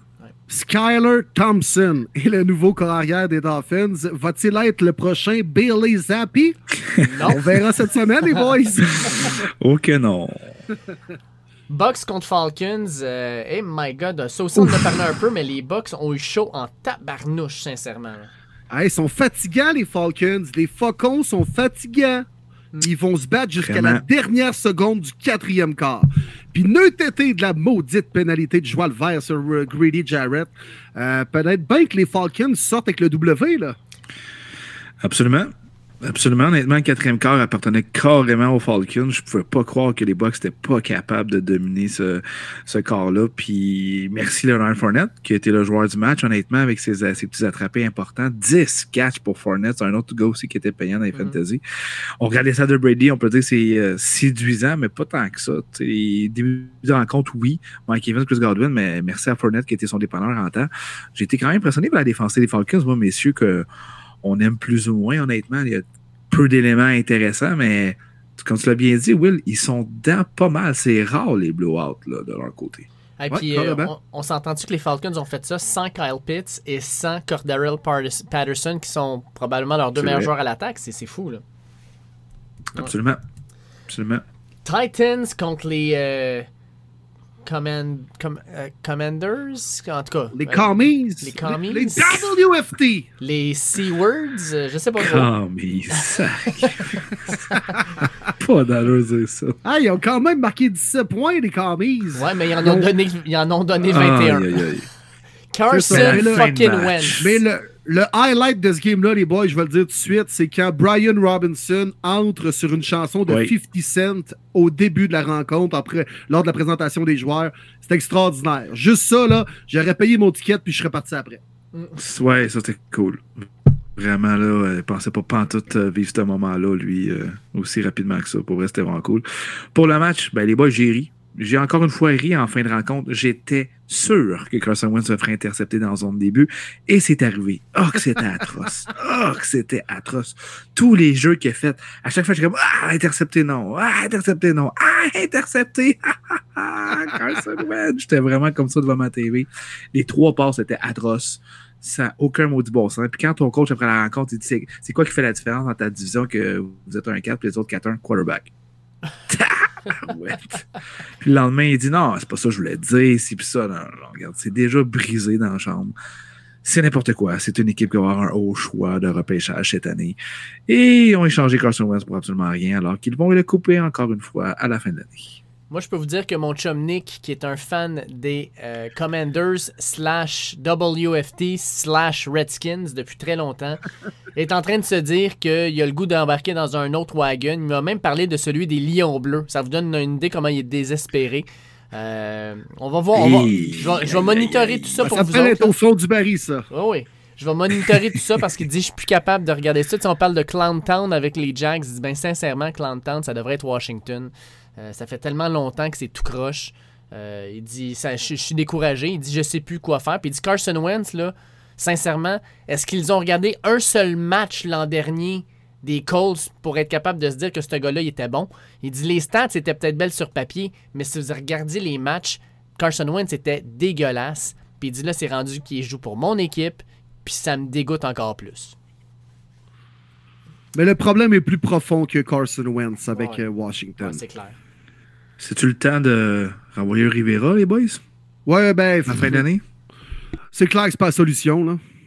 Il faudrait peut-être amener un nouvel jeune entraîneur tu sais, qui va amener peut-être une nouvelle philosophie au lieu de. Rivera, c'est quand même l'ancienne garde. Puis c'était motivant la première année, là, après avoir eu des problèmes de maladie et tout ça. Il est revenu. Puis c'est tout à son honneur. Puis c'est un gars est- qui a quand même une belle feuille de route dans la NFL, mais clairement pas l'homme de la situation à Washington. Mon Will, je te laisse la parole maintenant. Les Texans qui gagnent ça 13 à 6 contre les Jags. Trevor Lawrence, il y a deux semaines, là, on était debout et on l'applaudissait. Je- on va revenir à la normale, puis je veux Ouais, t'entendre. vous, vous, vous autres, pas moi, là. Non, non, tu l'applaudis toi Non, aussi. non, tu l'applaudis toi Oh, aussi. Oh oui, ben oui, ben c'est vrai. Effectivement, je l'applaudis parce que je me devais de le faire quand je le critique trop et quand il performe, je dois rendre à César ce qui lui revient. Mais là, euh, je peux cracher dessus, là, je pense, j'ai le Oh, oui. hein. Oh. Vas-y, vas-y. Ouais.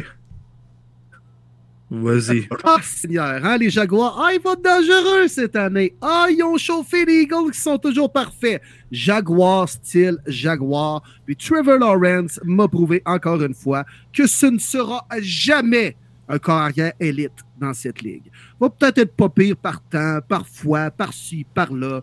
Mais ultimement, ça va rester toujours un carrière très moyen. 13-6 contre les Texans qui n'avaient pas gagné le joie le vert de game cette année et t'es pas foutu de faire un touché, là? Seriously? Mm. Tu Ouais. lances deux pics en plus de ça à la maison? Non, non, non.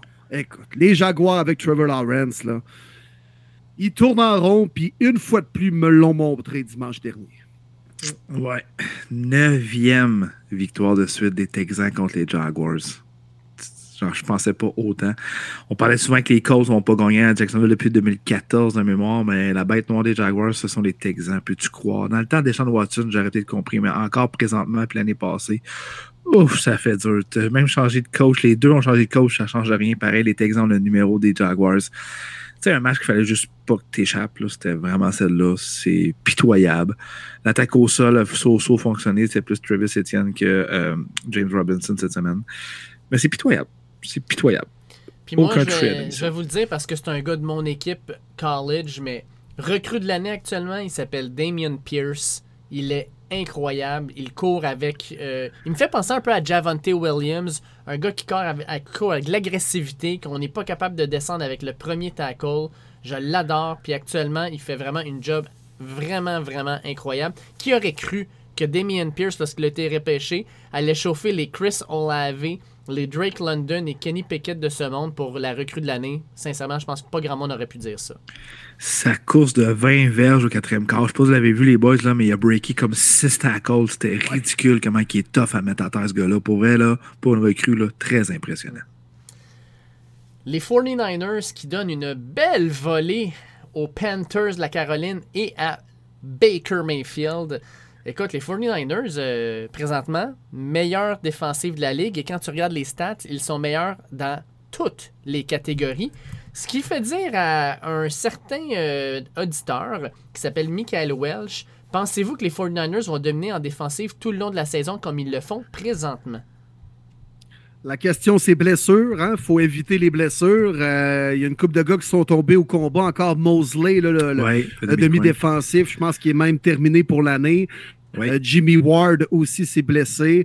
Euh, Nick Boza, quand même un historique de blessure, quoique cette année, ça a l'air correct. Il y a déjà six sacs. Ah, ce qui est beau à voir jouer, euh, Nick Boza. La défensive des Niners, elle est dominante. Puis elle va le rester assurément dans le top 3 jusqu'à la fin de l'année si on peut éviter les blessures. Et ça, ben ça, c'est quelque chose qu'on on ne peut jamais savoir. Leur safety talonnoir, j'ai la misère à le dire, je m'excuse. Ofanga, il est-tu incroyable? Oui. Malade. Le nouveau Palomalo. Oui, exactement. Le nouveau Palomalo, honnêtement. Wow. Euh, cette défensive-là, pour répondre à la question, c'est oui. Honnêtement, la seule affaire qui peut les faire tomber, comme Will l'a dit, c'est les blessures, mais ça va être fatigant. Là, on commence vraiment à jouer le football qu'on veut, les Niners. On court la balle, on fait des petites passes, des play action. Kettle, on l'implique plus. Puis on joue euh, tête, on joue rough en défensive. Ouh, les Niners vont être gossants toutes les semaines. Et du côté des Panthers, mon petit doigt me dit que mon cher David Gilbert est content. Premier check de fait. Matt Rule out. Oui, Qu'en oui. penses-tu, mon cher? Ben, je pense que, un, c'était la décision à prendre. Je pense que Matt Rule va se retrouver un travail extrêmement rapidement dans la NCA. Il y a plusieurs équipes qui ont mis déjà leur entraîneur à la porte. Je pense à Nebraska en particulier, mais qui vont probablement le faire aussi bientôt. Je pense à Auburn. Euh, je pense que c'est un candidat qui va être vraiment intéressant pour euh, ces postes-là. Et Matt Rule, c'est une autre, une autre preuve, un peu comme à la Urban Meyer, que de passer des rangs NCA à la NFL, pour des coachs, c'est vraiment difficile. Euh, maintenant, reste à savoir qui vont euh, aller chercher les, euh, les, Panthers, dans le fond, pour aller prendre sa relève. Puis surtout, surtout, c'est pas juste le coach, là. Je pense que cette équipe-là, il va avoir une refonte qui va être faite. D'ailleurs, Michael Welch me posait une autre question puis il nous demandait est-ce que vous pensez que Christian McCaffrey va être échangé? Et si oui, est-ce qu'il y a une équipe qui est mieux placée pour l'acquérir et à quel prix? Euh... Pense pas qu'il va être échangé, moi. Je pense que oui, moi. Ah ouais? Écoute, c'est le moment, il se blesse tout le temps. Non, non, c'est clair que si tu veux maximiser sa valeur, c'est cette année que tu dois l'échanger. Mais encore là, quelle est sa valeur? Ouais. compte tenu du fait qu'il est toujours blessé? Tu sais, mettons, t'es les Bills, là. Tu sais, c'est une des équipes mentionnées pour faire l'acquisition de McCaffrey. Tu vas aller donner un choix de premier round pour McCaffrey? T'es malade? Non, mais je pense qu'il peut l'avoir pour un 2. Je pense que c'est bien payé. Puis pour un Super Bowl contender comme ça, amène un McCaffrey, toutes les choses. Ah non, c'est- parfait. Mais pour les Panthers, quelle est la plus-value d'échanger McCaffrey pour un 2? Ben, je pense que c'est bon pour un RB. C'est fini là, de drafter un RB 8e overall comme qu'ils ont fait. Là. Même si j'adore McCaffrey, ça, ça vaut pas ça. Ça vaut pas un 8e overall.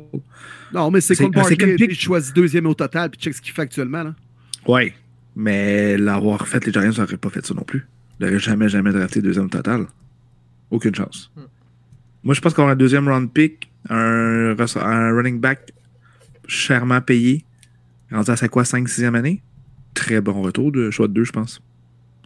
Ouais, Ouais, ça va être une équipe aspirante qui va vouloir faire son acquisition. Exact. Ça, c'est clair. Ça va être une équipe à court terme. On va vouloir gagner, puis dès cette année. Fait qu'on peut penser aux Bills, bien sûr, les Eagles, euh, ces équipes-là, clairement, clairement. Les Chiefs aussi, aussi, là, pourraient. Chiefs sont des bonnes monnaies d'échange au niveau des choix, là, entre autres avec le, le- le trade de, de, de Tyreek Hill. Ouais. Fait que, on pourrait Bon très point. bien. Ouais. On a quand même tu sais, des pas pires running back, mais rien euh, qui peut euh, va- valoir un Christian McCaffrey. là. Exact. Exact. Cowboys contre Rams, messieurs. Les Cowboys gagnent ça 22 à 10. Ah, puis, euh, aïe, oh. Les Rams, ça va vraiment pas bien. Cette, équipe-là, là, à l'attaque, là, c'est tout croche. La seule chose qui va bien, c'est Stafford à cop. Parce que sinon, le reste marche pas.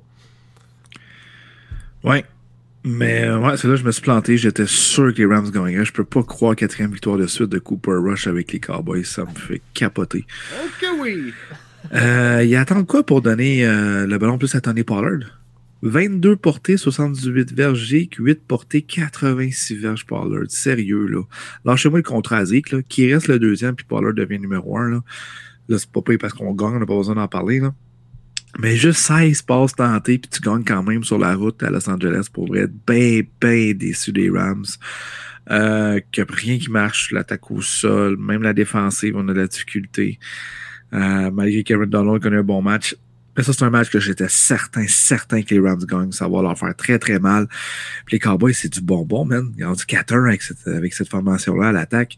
Puis leur défensive, il faut donner crédit. C'est euh, la ligne défensive est tout simplement dominante. Ouais, on n'a pas accordé plus que de 19 points en 5 matchs cette, euh, cette année. Euh, c'est impressionnant ce que la défensive des Cowboys est en train de faire présentement. Mecca Parsons, encore deux sacs contre peut-être la pire line de la NFL. Matthew Stafford est encore en train de chier dans ses culottes, dans sa pochette, en absorbant le, bas, le gros Parsons qui euh, venait le rabattre au sol. Alors, grosse victoire des Cowboys et ça les euh, met en confiance pour un gros match de section contre les Eagles cette semaine.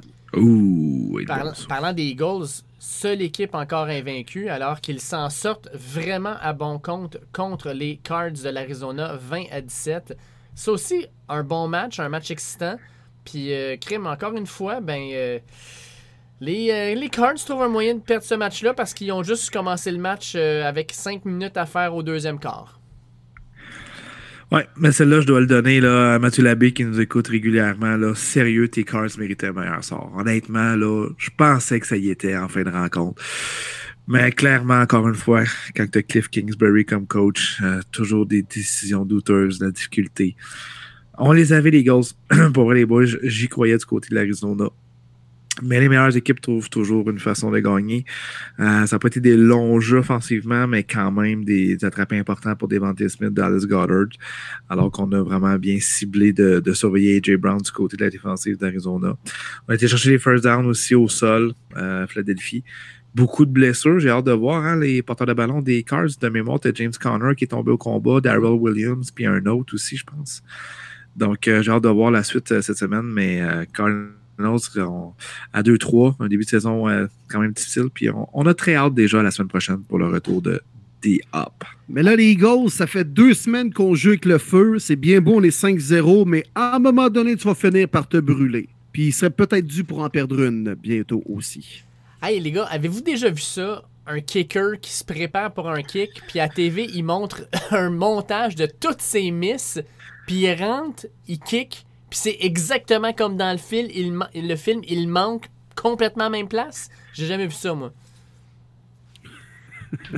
J'ai pas vu, c'est quel kicker, ça? Matt Amendola, ils sont allés le chercher, puis après ça, ils montrent les raisons pourquoi il s'est fait couper, puis c'est tous ces kicks qui manquent tout le temps à droite, puis il se pointe, 43 verges, il kick, ça s'en va à droite, puis il manque son botté. C'est complètement... J'ai jamais vu ça. Aïe, aïe, aïe, j'ai pas vu la fin de match. Aïe, aïe, aïe. Ouais, ouais. À 43 verges, là, tu sais, on s'entend, là, surtout dans un dôme, là, c'est faisable. mais parlant de ça, on s'entend-tu que Justin Tucker, lui, c'est money as usual? Il s'est ah, pointé. Il y en a pas de problème? Puis il a regardé Arba, puis il était là, je peux-tu y aller, là? Hein, fais pas une de tes conneries de quatrième essai et vite, là, pour essayer de tenter une longue, là. Laisse-moi botter le putain de ballon. C'était 17-16 pour les Bengals, puis sais, j'étais avec un fan des Ravens, puis il était là, ah, tabarouette, je suis pas sûr. J'étais comme, voyons, t'as pas un botteur recru, toi. C'est Justin Tucker. Il va l'avoir easy entre les deux poteaux. Puis sérieusement, je pense qu'il est tombé direct en plein centre. Ce gars-là a pas de sang d'invent. C'est le meilleur botteur de l'histoire de la NFL. 100% d'accord, Will, honnêtement. Bon match, les boys, prime time. J'étais excité jusqu'à la dernière seconde. Pour vrai, j'ai trouvé ça vraiment bon. J'étais content de voir le toucher des euh, Bengals en fin de rencontre. Bon, let's go. Euh, on va avoir vraiment un, bon last drive, mais je pense qu'on s'attendait tous à ce scénario-là, qu'on va monter un peu le terrain avec la mort, on va être capable, puis qu'on va aller botter avec Tucker, mais c'était beau. J'ai trouvé ça beau, les boys. C'était comme, wow, c'est le Mariano Rivera des Yankees. Euh, tu sais, un vrai de vrai closer. C'était comme, wow, on assiste à quelque chose de, de beau, ça va faire partie de l'histoire. C'est rare qu'on parler de ça des batteurs, mais tu l'as bien dit, Will, c'est le meilleur de l'histoire, puis de le voir aller, c'est comme, My God! Qui est ce gars-là. C'est incroyable. Incroyable. Et puis question de Johan Gagé, notre, notre chum de la France, qui nous demande, premièrement, bonjour la team, quel kiff votre podcast? Donc, on s'entend qu'il vient de la France. Euh, ben, merci, mon Johan. Ben ouais, puis il nous demande, est-ce que pour vous, Lamar Jackson, qu'est-ce qui se passe pour qu'il ne marque pas? Est-ce qu'on a vu le meilleur de lui lors des premiers matchs? Puis on ne reverra pas ce Lamar Jackson-là pour le reste de la saison parce que les autres équipes l'ont découvert? Non, mais. Non, je pense pas. Il est pas mauvais, Lamar, mais je trouve que là, c'est quand même un. Ben là, ils sont allés chercher avec Tucker, mais ils sont passés à quand même très près encore d'échapper ce match-là. On dirait que Lamar Jackson a un peu moins l'aura d'invisibilité qu'il avait peut-être dans les deux dernières années. Ils se sont fait faire deux grosses remontées cette année. C'est quasiment arrivé contre les Bengals encore une fois cette semaine. Il y a des belles stats, Lamar, mais je trouve qu'il fait peut-être un peu moins gagner son équipe sur ses épaules comme il le faisait dans les deux dernières années. Oui, c'est sûr que le talent, on va le voir par moment, c'est difficile son groupe de receveurs. C'est bien beau Devin DeVerney, mais ça reste un troisième receveur dans une équipe normale. Bateman, deux games de suite qui est pas là, c'est clairement transfert numéro un. Mark Andrews est toujours là. Par contre, lui, quel joueur pareil en plein mm. milieu du terrain. S'il faut, tu sais que tu vas avoir le first down avec ce gars-là. Mais c'est ta seule cible vraiment intéressante du côté de l'attaque aérienne. C'était capable de contrôler la mort au sol, qui est quand même difficile, mais faisable? C'est sûr qu'il va y avoir un match plus difficile. Mais je pense que non, Lamar va, euh, va peut-être avoir des up and down, mais je pense que ça va être une très belle saison de sa part, surtout qu'il bête sur son euh, prochain contrat. Non, je m'attends vraiment à ce qu'ils soient en feu cette année. Puis on termine la semaine 5 avec les Chiefs qui battent les Raiders 30 à 29. Puis mon Quel Martin. Match. Hein? Quel show! Martin, écoute, les Raiders 1 et 4. Il met 17-0. Les Raiders. Hey, vous pouvez rire de moi, vous m'avez battu la semaine passée. C'est bien fine. Votre seule victoire, c'est contre Denver. C'est correct. Denver sont pitoyables. Mais vous n'êtes pas mieux. Vous êtes en arrière de Denver pareil, à 1-4. C'est pitoyable. Vous êtes sur la route, vous menez 17-0. Tu as un Josh Jacobs en feu, tu as un Devonta Adams. Tu le target quoi? Trois fois rendu au quatrième quart. Tu, tu l'as payé pourquoi? Vous pouvez lancer le ballon 15-20 fois par game, me semble calique, j'ai la misère avec Josh McDaniels. Honnêtement, la ballonne est en train de péter solide du côté de Vegas. On est en train de pointer un petit peu tout le monde du doigt. Euh, c'est bien beau qu'on a deux élites défensifs, puis Max Crosby, euh, j'ai rien à dire contre, honnêtement, il est Ah, il est dominant, il est, Il est fou, bon, ce joueur-là, il est vraiment bon. Là. Mais l'unité défensive, là, tableau, les linebackers, ça fait dur, les DB, ça fait dur. Tu sais que Mahomes va revenir, puis ça tente pas de surveiller Travis Kelsey. Tout le monde dans leur Arrowhead le savait. Tout le monde qui regardait la TV. Même ma mère qui était couchée en fin de rencontre dans son lit a dû se dire, bon, un toucher de Kelsey qui s'en vient. Simonac, pourquoi toi en défensive, tu le checkes pas, Kelsey? 25 verges, ok, bravo. 4 touchés. T'es sérieux, là? 4 touchés au 87. Si, Monac, mets en 2, 3 s'il Ah le oui, faut. c'est ça, Mais les le deux action. dessus, là, voyons. Hey, le play action à son quatrième touché, là, complètement tout seul, complètement tout seul. Tu me tu tout le monde, tout le monde, là, c'est avec le ballon sans la Kelsey. Moi, ça, là, c'est c'est Raiders, tout simplement.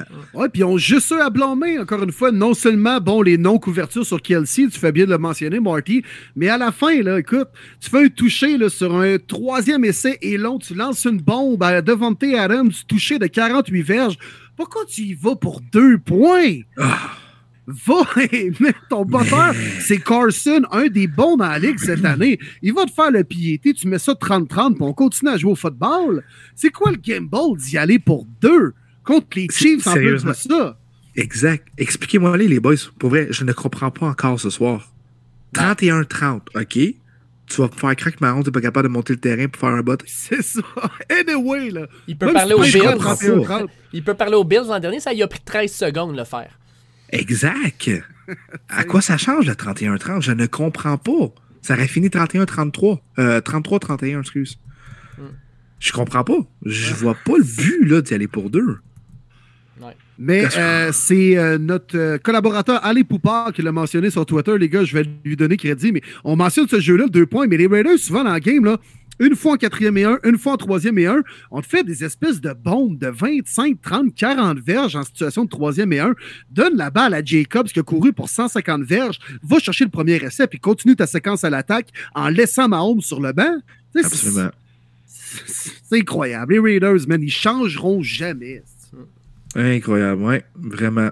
Puis crédit aux Chiefs qui ont complètement dominé ouais. la deuxième demi. Puis euh, Mahomes Kelsey dans zone payante. J'ai rarement vu ça, pour vrai. 25 verges, mais 4 touchés. N'importe quoi. OK, les boys, on est maintenant rendu pour euh, nos euh, prédictions de la semaine numéro 6. Déjà, première semaine, les gars, où euh, des équipes ont euh, maintenant des bye week, des semaines de congé. Ce sera le cas, bien sûr, pour les semaines suivantes. Donc, euh, cette semaine en congé, tes Lions bleus, mon Dave, ça va faire du bien? Oui, monsieur. Les Titans, les Raiders aussi, ça va leur faire du bien. Et les Texans sont en congé cette semaine. On va pouvoir regarder ça à la télévision comme nous autres dimanche, les boys. On Hey, regarde, on- félicitations, pour vrai, Will. Félicitations, Raiders. Aucune défaite, semaine 6. Ouais. Ah, c'est pas peu pareil, là. Hein? Félicitations.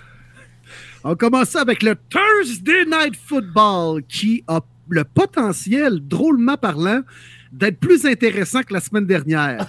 Pourtant, Sacrifice. Les Commanders de Washington affrontent les Bears à Chicago. Carson Wentz contre Justin Fields. Viens me dire comment ça peut pas être aussi pire que la semaine passée.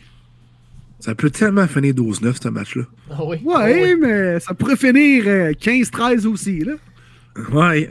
Mais je vais caller qu'effectivement, avoir au moins un touché dans ce game-là comparé à la semaine passée. je Ok, suis capable yes, de un le dire. touché un jeudi soir, ça va être le fun. Ouais. Puis ce touché-là, voilà, à Chicago, les Bears. Fait que pour moi, les boys, les Bears vont remporter cette rencontre. Euh, moi, je vais y aller avec les Commanders parce que, ben, crème, euh, les Commanders, malgré toutes les bourdes de Carson Wentz, ils ont été dans la majorité de leurs matchs. Écoute, les Titans, ils les ont tenus jusqu'à la fin. Euh, les Lions, ils nous ont on les a battus, mais crème, ça n'a pas été facile. Euh, les Jaguars, euh, ils les ont battus. Moi, je vais y aller avec, je vais avec les Commanders. Je pense que les Bears, euh, ouf, leur ligne offensive, les blessures, tout ça. Moi, non. Commanders, première, deuxième victoire de la saison pour eux autres. Puis les WFT. Plus que les Commanders. Ils ont quand même une grosse D-line. Mm. Fait qu'ils vont fatiguer euh, Justin Fields durant le match. Et j'ai vu une stat tantôt. Carson Wentz, aussi mauvais soit-il, il est 6-0 lors des Thursday Night Football. Rien de moins. À l'inverse d'un certain euh, Howie Kirk Cousin. Ouais, c'est ça, exact. Lui, c'est tous les prime time au complet. Ouais, lui, il est 2,92-3. Je vais y aller avec les Commanders, moi aussi. All right. Ouais, Ah ouais, Excellent. correct, correct, les boys. les WFT. On va y aller comme ça. On passe à dimanche, les boys.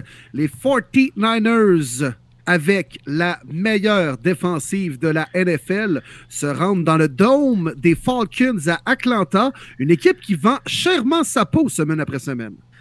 Ouais, puis j'ai quasiment le goût d'y aller avec les underdogs, honnêtement. Mais j'irai pas. J'irai pas. Les Niners sont en first, tout simplement en. Mais je pense pas que ça va être un blowout par contre, parce que je sais que les Niners ont gagné 37-15 la semaine passée en Caroline. Je pense pas que ça va être le même scénario. Je pense que ça va être plus serré. Euh, par un touché, mais ça va être les Niners. J'y vais avec les Niners aussi et je pense que ça va être moi un blowout. Je pense pas que Atlanta va être capable de faire grand chose à l'attaque. Hey, en passant là, les gars, il me restait deux ou trois petites questions. Joël Chevary nous demande s'il reste deux minutes, deux minutes à un match, vous menez par deux contre les Bills ou les Chiefs, ils ont le ballon. Vous souhaiteriez avoir quelle défensive pour les stopper? Moi, je vais vous le dire, c'est celle des 49ers. Pas plus compliqué que ça. Fait que la question Ah. c'est si, mettons, Josh Allen ou Pa- Pat Mahomes a le ballon, il reste deux minutes, Puis, c'est quoi la euh, meilleure def que je vais avoir, c'est ça? Exactement. Puis on stopper. mène par deux? La def mène par deux? Oui. Hmm. Moi, je vais prendre celle des Cowboys actuellement, en tout cas. Oh, j'aime ça. Moi, je vais te répondre que je vais prendre celle des Bills ou des Chiefs dans le cas inverse parce que je veux que mon attaque revienne et réplique tout de suite. Aïe, aïe, aïe. Ouais, parce qu'il n'y a aucune défensive qui arrête ces deux attaques-là. C'est pour ça que je dis ça. Ouais, dans ce cas-là, prends celle, euh, prends celle, euh, mettons, des Seahawks qui accordent des points à profusion. Ou celle des Lions. Ouais. Oui, Des Lions, c'est vrai. je ne vais pas reprendre ces offensives-là dans un two minutes. Ah non, tu sais, un bon Jared Goff qui a la balle entre les mains, là, juste pour qu'il te chie ça là, à la dernière minute. Là. exact.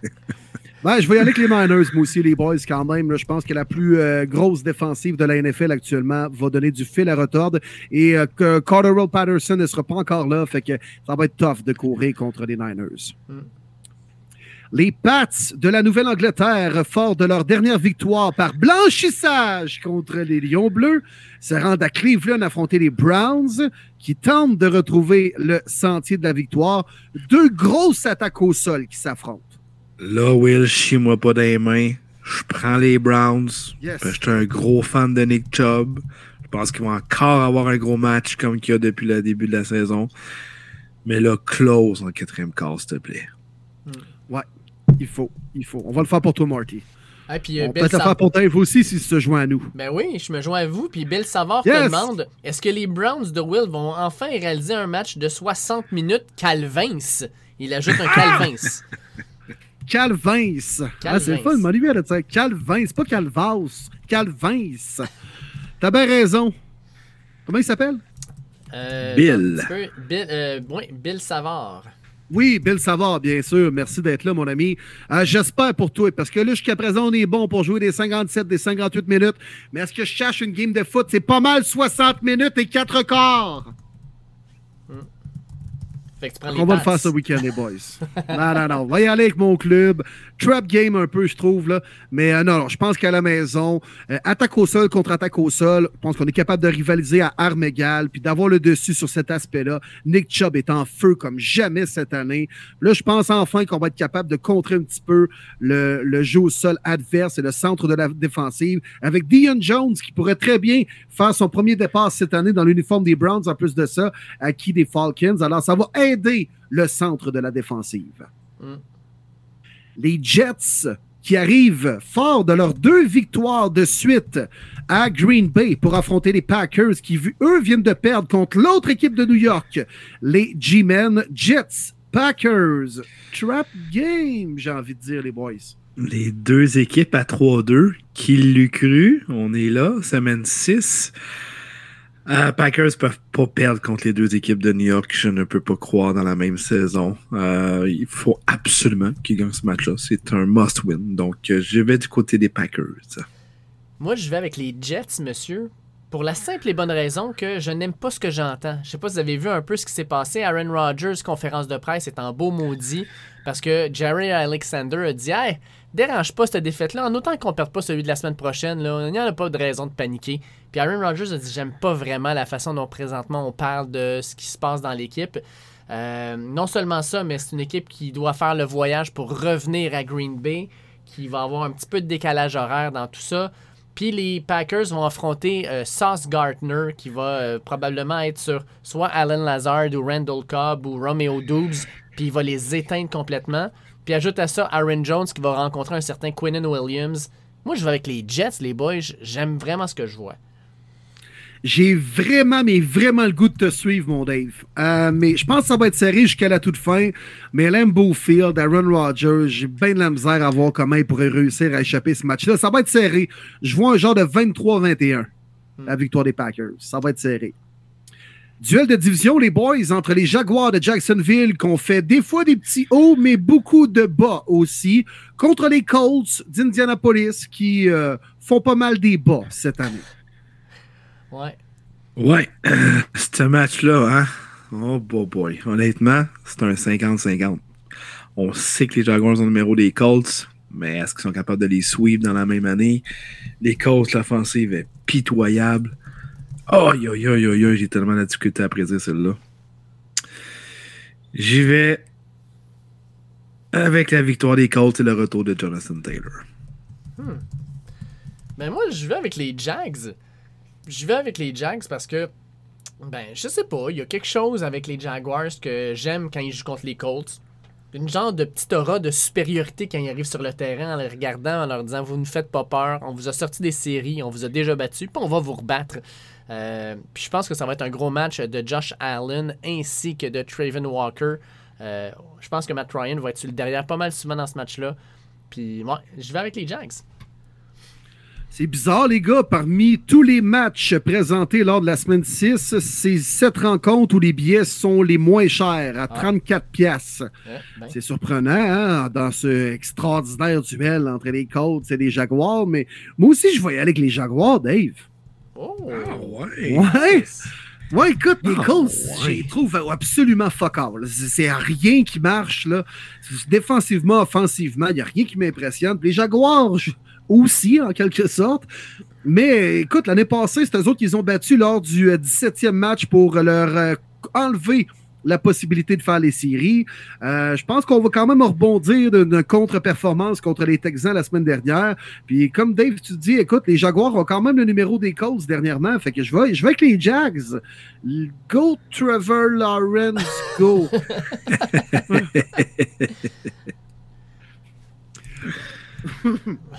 OK, les Vikings, les Boys du Minnesota se rendent à Miami sous le chaud soleil de la Floride affronter Skyler Thompson et les Dolphins.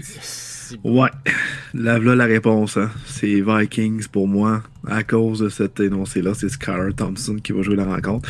Ça va être serré par contre, parce que tu l'as bien dit, il va faire chaud à Miami. Euh, je pense que les joueurs vont avoir un petit peu de difficulté du côté des Vikings. Comparativement à jouer dans un dôme à une température très ambiante, intéressante pour eux. Vikings, mais pas, pas un blowout. Vikings aussi de mon côté, en plus de Skyler Thompson, euh, fort probablement aussi que Raheem Mostert ne jouera peut-être pas. Euh, lui qui a eu un très bon match au dernier, euh, la dernière rencontre. Ah non, les Vikings gagnent ça. Je pense qu'ils ont trop de trop d'attaques, trop de joueurs qui sont talentueux pour pouvoir se faire battre de cette manière-là. Bon, les Vikings aussi, euh, j'y vais avec la famille. euh, pas besoin de donner plus d'explications que ça. Va être intéressant quand même de voir les duels entre Justin Jefferson et Xavier Hayward. Ça va Ouais. peut-être être euh, un des aspects intéressants dans ce match-là. Les Bengals de Cincinnati menés par Joe Burrow qui se rend pour euh, probablement la première fois depuis ces années avec LSU en euh, Nouvelle-Orléans, en Louisiane, affronter les Saints dans le Caesars Superdome. Un match intéressant à 13h, ça, les boys. Oui, vraiment. Puis un must-win pour les deux clubs qui sont à 2-3. Deux équipes qu'on s'entendait à plus, surtout les Bengals. Les Saints, on a beaucoup de blessures, mais quand même, je les voyais quand même gros cette année. Euh, on n'est pas sûr que Winston va être capable de revenir dans cette euh, rencontre-là. Euh, va être bon, honnêtement, va être vraiment bon, mais je pense qu'une équipe qui a plus de pression qu'un autre, c'est les Bengals. Ils doivent absolument remporter ça après la défaite la semaine passée à Baltimore. Pour moi, victoire des Bengals. Victoire des Bengals, moi aussi. Joe Burrow ainsi que Jamar Chase reviennent à l'endroit où ils ont connu tellement de succès. Ils ont gagné le championnat national au Superdome. Ils ont joué leur carrière à LSU. Sincèrement, là, euh, c'est leur endroit. Puis je vous jure, dans les estrades, il va y avoir une quantité gigantesque de personnes qui vont avoir un chandail de Joe Burrow, mais de LSU marqué Burrow, B-U-R-R-E-A-X en arrière. C'est 100% ça, je vous le garantis. C'est le seul joueur qui va rentrer avec les Saints euh, au Superdome et qui va avoir, même s'il ne joue pas pour cette équipe-là, euh, énormément de supporters. Fait que j'y vais avec les, j'y vais avec les Bengals.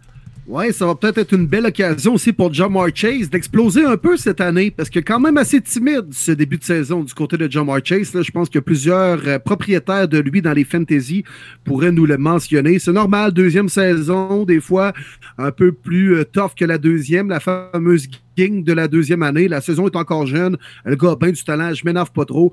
Euh, c'est peut-être le match qui va lui permettre d'exploser cette année. Mais je vais aussi avec les Bengals, les boys. Ça va, être, ça va être excitant par contre. Un match qui va avoir beaucoup de points puis qui va probablement se jouer sur la dernière séquence à l'attaque. Mm. Un autre match intéressant à 13h, et on n'aurait peut-être pas dit ça en début de saison. À 4-1, les Giants de New York accueillent les Ravens de Baltimore à 3-2. Qui le cru, les Giants ont une plus belle fiche que les Ravens à ce moment-ci. Après cinq rencontres, Daniel Jones a trois touchés par la passe. Ils sont 4-1. Ça, ça me fait capoter cette statistique-là. C'est là qu'on va le voir. S'ils sont for real, moi je crois que cette rencontre-là va se terminer, que les deux clubs seront à 4-2. Donc, victoire des Ravens. Même chose ici. Je pense que les Ravens vont gagner ce match-là. Puis écoute, Vegas n'est pas juste d'accord avec nous. Les Ravens sont sur la route et ils sont favoris par 6, malgré que les Giants ont une meilleure fiche. Clairement, les Giants, on ne les prend pas au sérieux.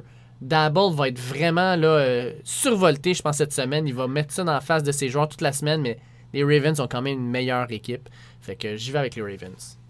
Ah, qu'ils sont dans le rôle parfait de négliger. Upset alert, les boys. J'y vais avec les G-Men à la maison. Le gros Dexter ah. Lawrence va compliquer la tâche de Lamar Jackson. On ne sera pas capable de courir en plein centre. On est capable également avec les secondaires de bien couvrir le centre du terrain. Alors que ça va être plus tough pour Mark Andrews. On va mettre beaucoup de pression dans le champ arrière. Saquon Barkley va être capable de courir la balle. Donc, on va laisser Lamar Jackson sur le banc avec de longues séquences à l'attaque. Un match à bas pointage joué rudement défensivement, gagné par les G-Men de New York. Nice. Les Bucks de Tampa Bay et Tom Brady se rendent à Pittsburgh pour affronter Kenny Pickett et les Steelers. Pickett qui, euh, en deux départs, doit affronter Josh Allen et après Tom Brady. Good luck, my friend. Bucks. Merci. Bucks. Fait plaisir. Ben, les boucaniers, les boys. J'y vais avec la famille aussi. Les boucaniers. Les Panthers de la Caroline, menés par un nouvel entraîneur-chef et un nouveau corps arrière, se rendent à Los Angeles affronter des Rams qui se cherchent, se cherchent, se cherchent. Simonac, là, les Rams. Sérieux, là. Ok, je peux bien croire les Cowboys avec leur grosse défensive, puis tout ça, c'est bien parfait. Là, tu reçois PJ Walker chez vous, là à part qu'il va, sortir la pochette pour essayer de sauver Darren Donald, là. Come t'es qui à checker DJ Moore? Ok, fine, il n'y a pas une grosse année, tu peux le checker. Christian McCaffrey, c'est le seul qui peut vraiment te faire mal. Mais l'offensive des Rams, let's go, là, c'est le temps de mettre des points sur le tableau puis de montrer que on n'est pas les champions pour rien. Là. Honnêtement, je m'attends, il faut que ce soit un blowout des Rams. Rams, même chose ici. Là, il y a des petites inquiétudes. Cooper Cup n'a pas pratiqué aujourd'hui. On se demande s'il va être à 100%, mais même s'il est à 80%, il est quand même meilleur que n'importe quel autre joueur sur le terrain. J'y vais avec les Rams. Là, c'est PJ Walker, le carrière des Panthers. Mais là, Sam Darnold est si mauvais que ça. Il est encore blessé. Ah, OK. Mais il est mauvais pareil. Mais il est mauvais pareil. OK, OK, quand même. Euh, ben, si bol. Les béliers, ils ont-tu pas le choix de gagner ça, là? Seigneur, là. sont-ils rendus aussi bas au point de perdre contre les Panthers? Sans Baker Mayfield, pas sûr que c'est une mauvaise nouvelle tant que ça, par contre. Là. Mm. Ben alors, je vais avec les Rams. Ouais, parfait. Ça, un match d'oiseaux euh, de division intéressant. Les Cardinals de l'Arizona se rendent à Seattle pour affronter les Seahawks. Ça, ça va être bon, les boys. Je m'attends beaucoup de points sur le tableau. Un autre semaine divertissante incluant les Seahawks. On n'aurait jamais pensé ça après l'ère Russell Wilson, mais c'est le cas. Deux défensives qui se cherchent. J'aurais bien aimé voir le retour de Diop. Je pense qu'il y aurait eu un gros, gros match. Euh, Marquis Brown, ça commence à bien se placer. Zach Ertz aussi avec Kyler Murray. Euh, aïe, aïe, aïe. Celle-là, je suis vraiment torn. Je m'attends à beaucoup, beaucoup de points, mais les Cards peuvent juste pas l'échapper. Qui ont la même fiche que les Seahawks. doivent démontrer qu'ils sont meilleurs que les Seahawks. Victoire des Cards, mais je serais tellement pas surpris Seahawks, mais pour le jeu des prédictions, je vais avec les Cardinals. Qui aurait cru en début de saison que Geno Smith aurait les à peu près là, les mêmes statistiques que Joe Burrow? 9 touchés par la passe, 1305 verges par la passe. Geno Smith, là, il a le compas dans l'œil. Ce gars-là, clairement, là, euh, il prend l'occasion qui lui est donnée actuellement. Puis moi, je prends les Seahawks, messieurs. Je prends les Seahawks. Je pense qu'il va y avoir sur Marquise Brown un, oui, un corner recru, mais un gars qui m'impressionne énormément, Tarek Woolen.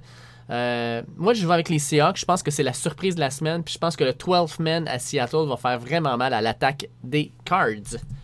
See what? Seahawks. Ben moi aussi, mon Dave, j'y vais avec Seattle. Geno Smith. Go dans un festival offensif. Euh, Byron Murphy est bon du côté de la tertiaire des Cards, mais euh, il est pas mal le seul. Puis on va avoir de la misère à couvrir Metcalf et Lockett. Euh, les débuts de Kenneth Walker également qui s'en vient remplacer Rashad Penny blessé pour le reste de la saison. Les Seahawks, on bouge la balle offensivement. Enfin, on a une bonne O-line aussi qui est capable de bloquer pour notre corps arrière. Alors, je vais avec les Seahawks, moi aussi, à domicile, les boys. Nice. Et là, écoute, The Game of the Game, la cerise sur le Sunday, le banana split de la NFL. Peut-être le plus grand match de notre existence, les boys.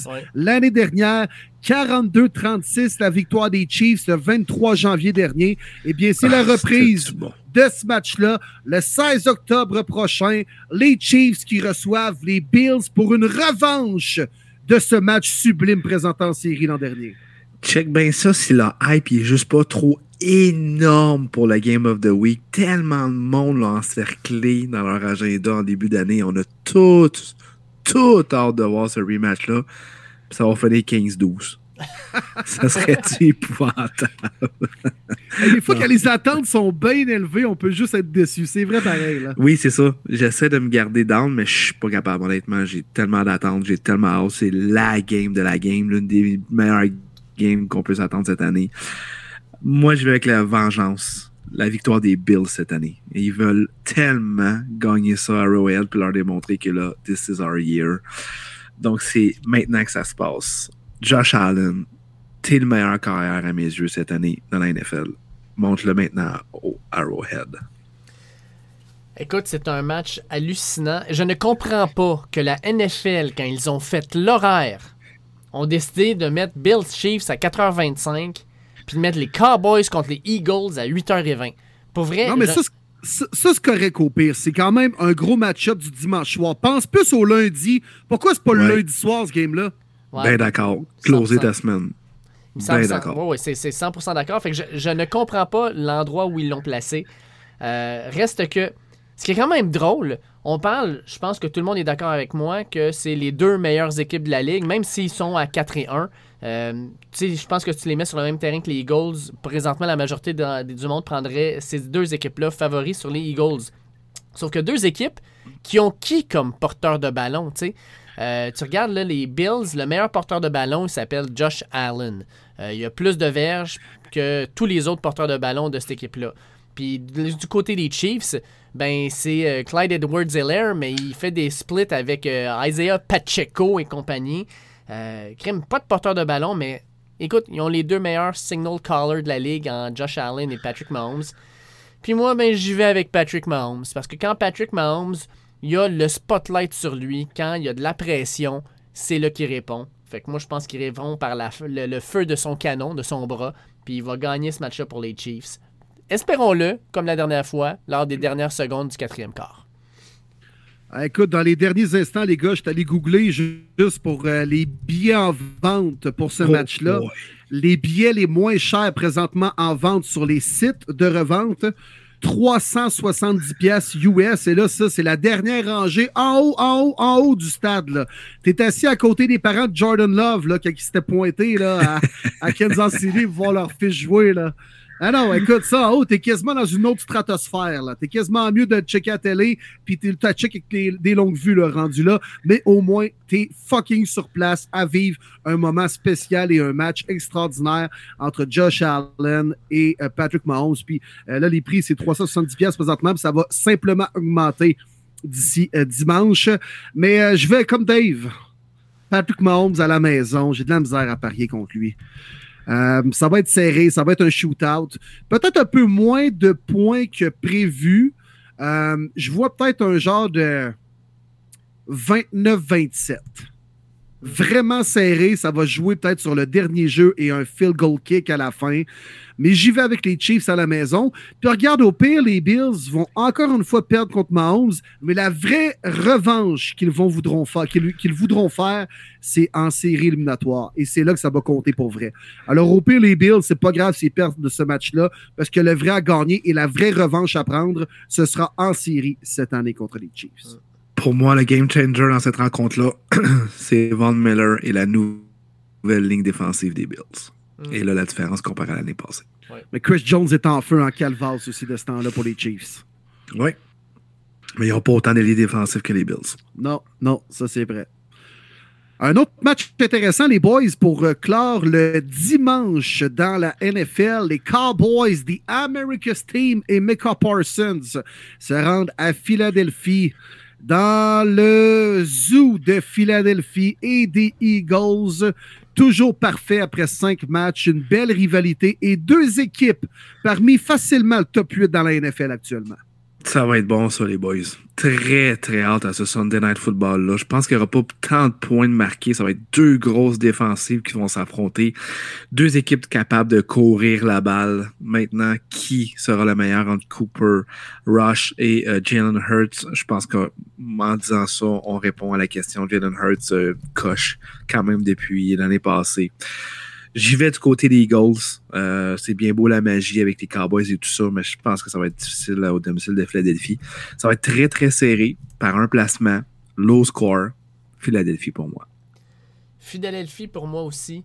AJ Brown va probablement avoir euh, Diggs sur le dos. Mais de l'autre côté, on a Devonta Smith, puis lui aussi est incroyable. Fait que tu sais, c'est pick your poison. Tu prends un des deux, puis l'autre ben, va faire un gros match. Puis ajoute à ça Dallas Goddard qui commence à vraiment se développer puis avoir une belle relation avec Jalen Hurts. Puis Jalen Hurts, c'est le carrière, le carrière parfait pour faire face justement à la défensive de Dallas, alors qu'il est très mobile, qu'il est capable de sortir de sa pochette, d'improviser un peu. Fait que j'y vais avec les Eagles, quoique, comme vous les gars, je pense que ça va être un match vraiment excitant et à un pointage très rapproché à la fin. Euh, je suis désolé pour mon frère qui est un assidu du podcast, les gars, et un fervent fan des Eagles, mais je vais y aller du côté des Cowboys. Je pense que les Eagles sont dus pour en perdre une. Ça veut pas dire grand-chose, sont dus, sont dus, mais à un moment donné, des fois, là, ça fait comme deux semaines qu'ils jouent un petit peu avec le feu. Ça leur ferait du bien, peut-être une petite claque au visage. Et je regarde le depth chart des Eagles. Mylata, qui n'a pas joué la semaine dernière, pourrait très bien rater un deuxième match de suite. Landon Dickerson, le garde, euh, n'a pas fini le dernier match, pourrait rater celui de dimanche. Jason Kelsey également. Isaac Somolo, euh, l'autre euh, garde. Alors, si on a une ligne offensive qui est un peu éclopée, euh, ça, c'est pas une bonne nouvelle devant DeMarcus Lawrence et euh, Micah Parsons. Euh, je pense que la game va se jouer là, un peu contre les Rams la semaine dernière. On va tellement neutraliser la ligne offensive que, m'emmener, euh, oui, Hurd se court pas mal plus que Stafford, on en convient, mais à m'emmener, ils vont en avoir plein des pattes. Et je pense que les Cowboys vont être capables juste de faire à m'emmener les gros jeux au bon moment puis rester bien tranquille les conservateurs en offensive avec Alice Cooper qui joue dans Rush. Match très serré, mais Micah Parsons va faire la différence. Et on termine de ça, les boys, avec le Monday Night Football. encore une fois les Broncos qui jouent un prime time seigneur contre les Chargers de Los Angeles. Vends-moi ça, Marty. Je suis désolé. Je m'en excuse à tout le monde, même si j'ai rien à voir là-dedans pour la Ah, schedule. Mais je m'en excuse quand même. C'est pitoyable qu'à la sixième semaine, fait la quatrième fois que les Broncos sont en prime time. Ça va faire. C'est ridicule. C'est ridicule. Je pense qu'on a beaucoup de points. Mais je pense qu'il va vraiment avoir beaucoup de points dans ce match-là. Euh, let Ross be Ross. Let's go. Euh, qui exploite Cortland Sutton, Jerry Judy, euh, KJ Hammer aussi qui était wide, mais fucking wide open, qui a pété son casque après la game tellement qu'il était fâché que Ross l'avait pas vu. Je pense que là, Ross n'aura pas le choix de bien regarder. Ce qui m'inquiète, euh, c'est vraiment la, blessure de Garrett Bowles, qui est notre meilleur O-line, fini pour l'année. Donc, euh, Ross va être sous pression, pas à peu près. Fait qu'il n'y aura pas nécessairement le temps d'aller voir sa deuxième, sa troisième cible. Ça, ça m'inquiète. Je fais malheureusement d'une victoire des Chargers. Euh, je pense que Justin Herbert euh, va être l'élément euh, qui va être le game changer de cette rencontre-là. En défensif, je pense que Khalil Mack, même si Joey Bozo n'est pas là, euh, vu qu'il n'y a plus de left tackle à Denver, va être capable de manger euh, peu importe qui, qui sera le tackle et aller voir Russell Wilson dans sa face. Je pense que c'est là que ça va jouer. Mais euh, j'ose espérer, en tout cas, que Denver vont être meilleurs offensivement, qu'on va essayer d'a- d'amener d'autres stratégies. Je m'attends à quand même un bon match, plus de points sur le tableau, mais victoire des Chargers. Je vais y aller avec les Chargers aussi, mon, euh, Marty. Malheureusement pour ton équipe qui euh, n'a rien montré contre les Colts, qui est une équipe, selon moi, inférieure à celle des Chargers. Moi, je pense que les Chargers, là, tranquillement, pas vite, Justin Herbert, on le voit qui est plus en santé, qui a de l'air plus confortable avec ses côtes. Euh, probablement Keenan Allen va faire un retour aussi, qui est une arme vraiment importante dans cette attaque-là. Puis Austin Eckler a connu un fort match, puis pourra en connaître un autre fort aussi. Je vais avec les Chargers parce que j'ai plus confiance en eux qu'en les Broncos de Denver. Ouais, je vais avec les Chargers aussi, malheureusement, les Boys, euh, parce qu'on va marquer plus de points que les Broncos. C'est aussi simple que ça. Je pense pas qu'on va pouvoir suivre la parade offensivement du côté des Broncos. Yes. Fait Ouais. on, en a fait le tour, messieurs. C'est, c'est, On a fait le tour. Yes, c'est ce qui complète nos prédictions de la semaine numéro 6, les boys. Et ça commence avec un extraordinaire Thursday night entre les WFT et les Bears. Oh, aïe, aïe. Hey, la nombre de personnes que je connais qui disent Tu sais, là, j'ai de la misère avec ma blonde parce que j'écoute du foot le jeudi soir, le dimanche toute la journée, le lundi soir. Je peux-tu te le dire qu'à ma blonde, je lui ai dit ce jeudi on va faire quelque chose ensemble. Tu veux regarder OD? On va regarder OD à soir, ça me dérange pas. Oh, boy. Non, mais check ça, ça c'est le genre de game, tu fais justement, regarde, je vais faire d'autres choses, je vais ma- ma- magasiner des airs lousses, mais euh, là, tu regardes ton sel, à un moment donné, c'est 30, 28, puis il reste 6 minutes à la game, là, là, voyons, qu'est-ce que j'ai manqué, faudrait que j'aille écouter ça, puis là, était, voyons, tu m'avais donné une soirée, là, il me semble que tu t'es sacré de ce game-là, ouais, mais je pensais pas que ça allait être aussi bon, hein, on sait jamais, la NFL peut nous surprendre aussi. Puis en même temps, Will, s'il est 30-28 puis il reste 6 minutes à la game, ça veut dire qu'il est 11h et que, qu'il y a un jeudi soir. Madame est couchée à cette heure-là. Fait que tu t'installes bien relax pour ça regarder la fin de game. C'est ça, puis tu vas voir Anyway Carson Wentz encore chier ça, tu vas voir rien manquer. Je m'en allais exactement là. C'est là que tu vois Carson Wentz faire une interception dans un, dans un moment qui a aucun bon sens. Ah, ben oui. Un gros show encore une fois, les boys. Euh, merci d'avoir été là. Martin Saint-Jean, maudit que c'était le fun de te retrouver. David Gilbert, toujours le fun, les boys. Merci à notre invité de la semaine, Arnaud Gasconadon, qui est venu jaser avec nous euh, un peu de ses Jets, un peu de ce qui se passe dans la NFL avec les arbitres. Ça a l'air qu'il y a des décisions douteuses, entre autres, sur des roughing de passeurs. Euh, on en a jasé amplement. Donc, merci à Arnaud d'avoir été là. Ouais, euh, ben, Yes, vraiment cool. bien heureux d'y avoir fait Vraiment, monter sa pression. Ah, il est toujours aussi excellent, c'est toujours le fun de l'avoir sur le show. Puis les boys, encore une fois, merci beaucoup du support du côté des NFL fans du Québec qui nous font une belle place là, sur leur page. Puis euh, si c'est pas déjà fait, euh, let's go embarquer. On participe, Davey Pose, je le vois régulièrement, Will aussi, tout ça. Fait que c'est vraiment le fun. On a des euh, fans de tous les clubs, on échange en français, toujours dans le respect. On peut se narguer, mais quand même, il faut que ça reste dans le, respect. Puis on, apprend, en apprend beaucoup aussi sur différentes nouvelles, statistiques et tout ça. Donc merci beaucoup les boys d'être là. Hey, puis euh, je veux merci juste terminer. à Tyson Hill aussi. Je voulais simplement rajouter.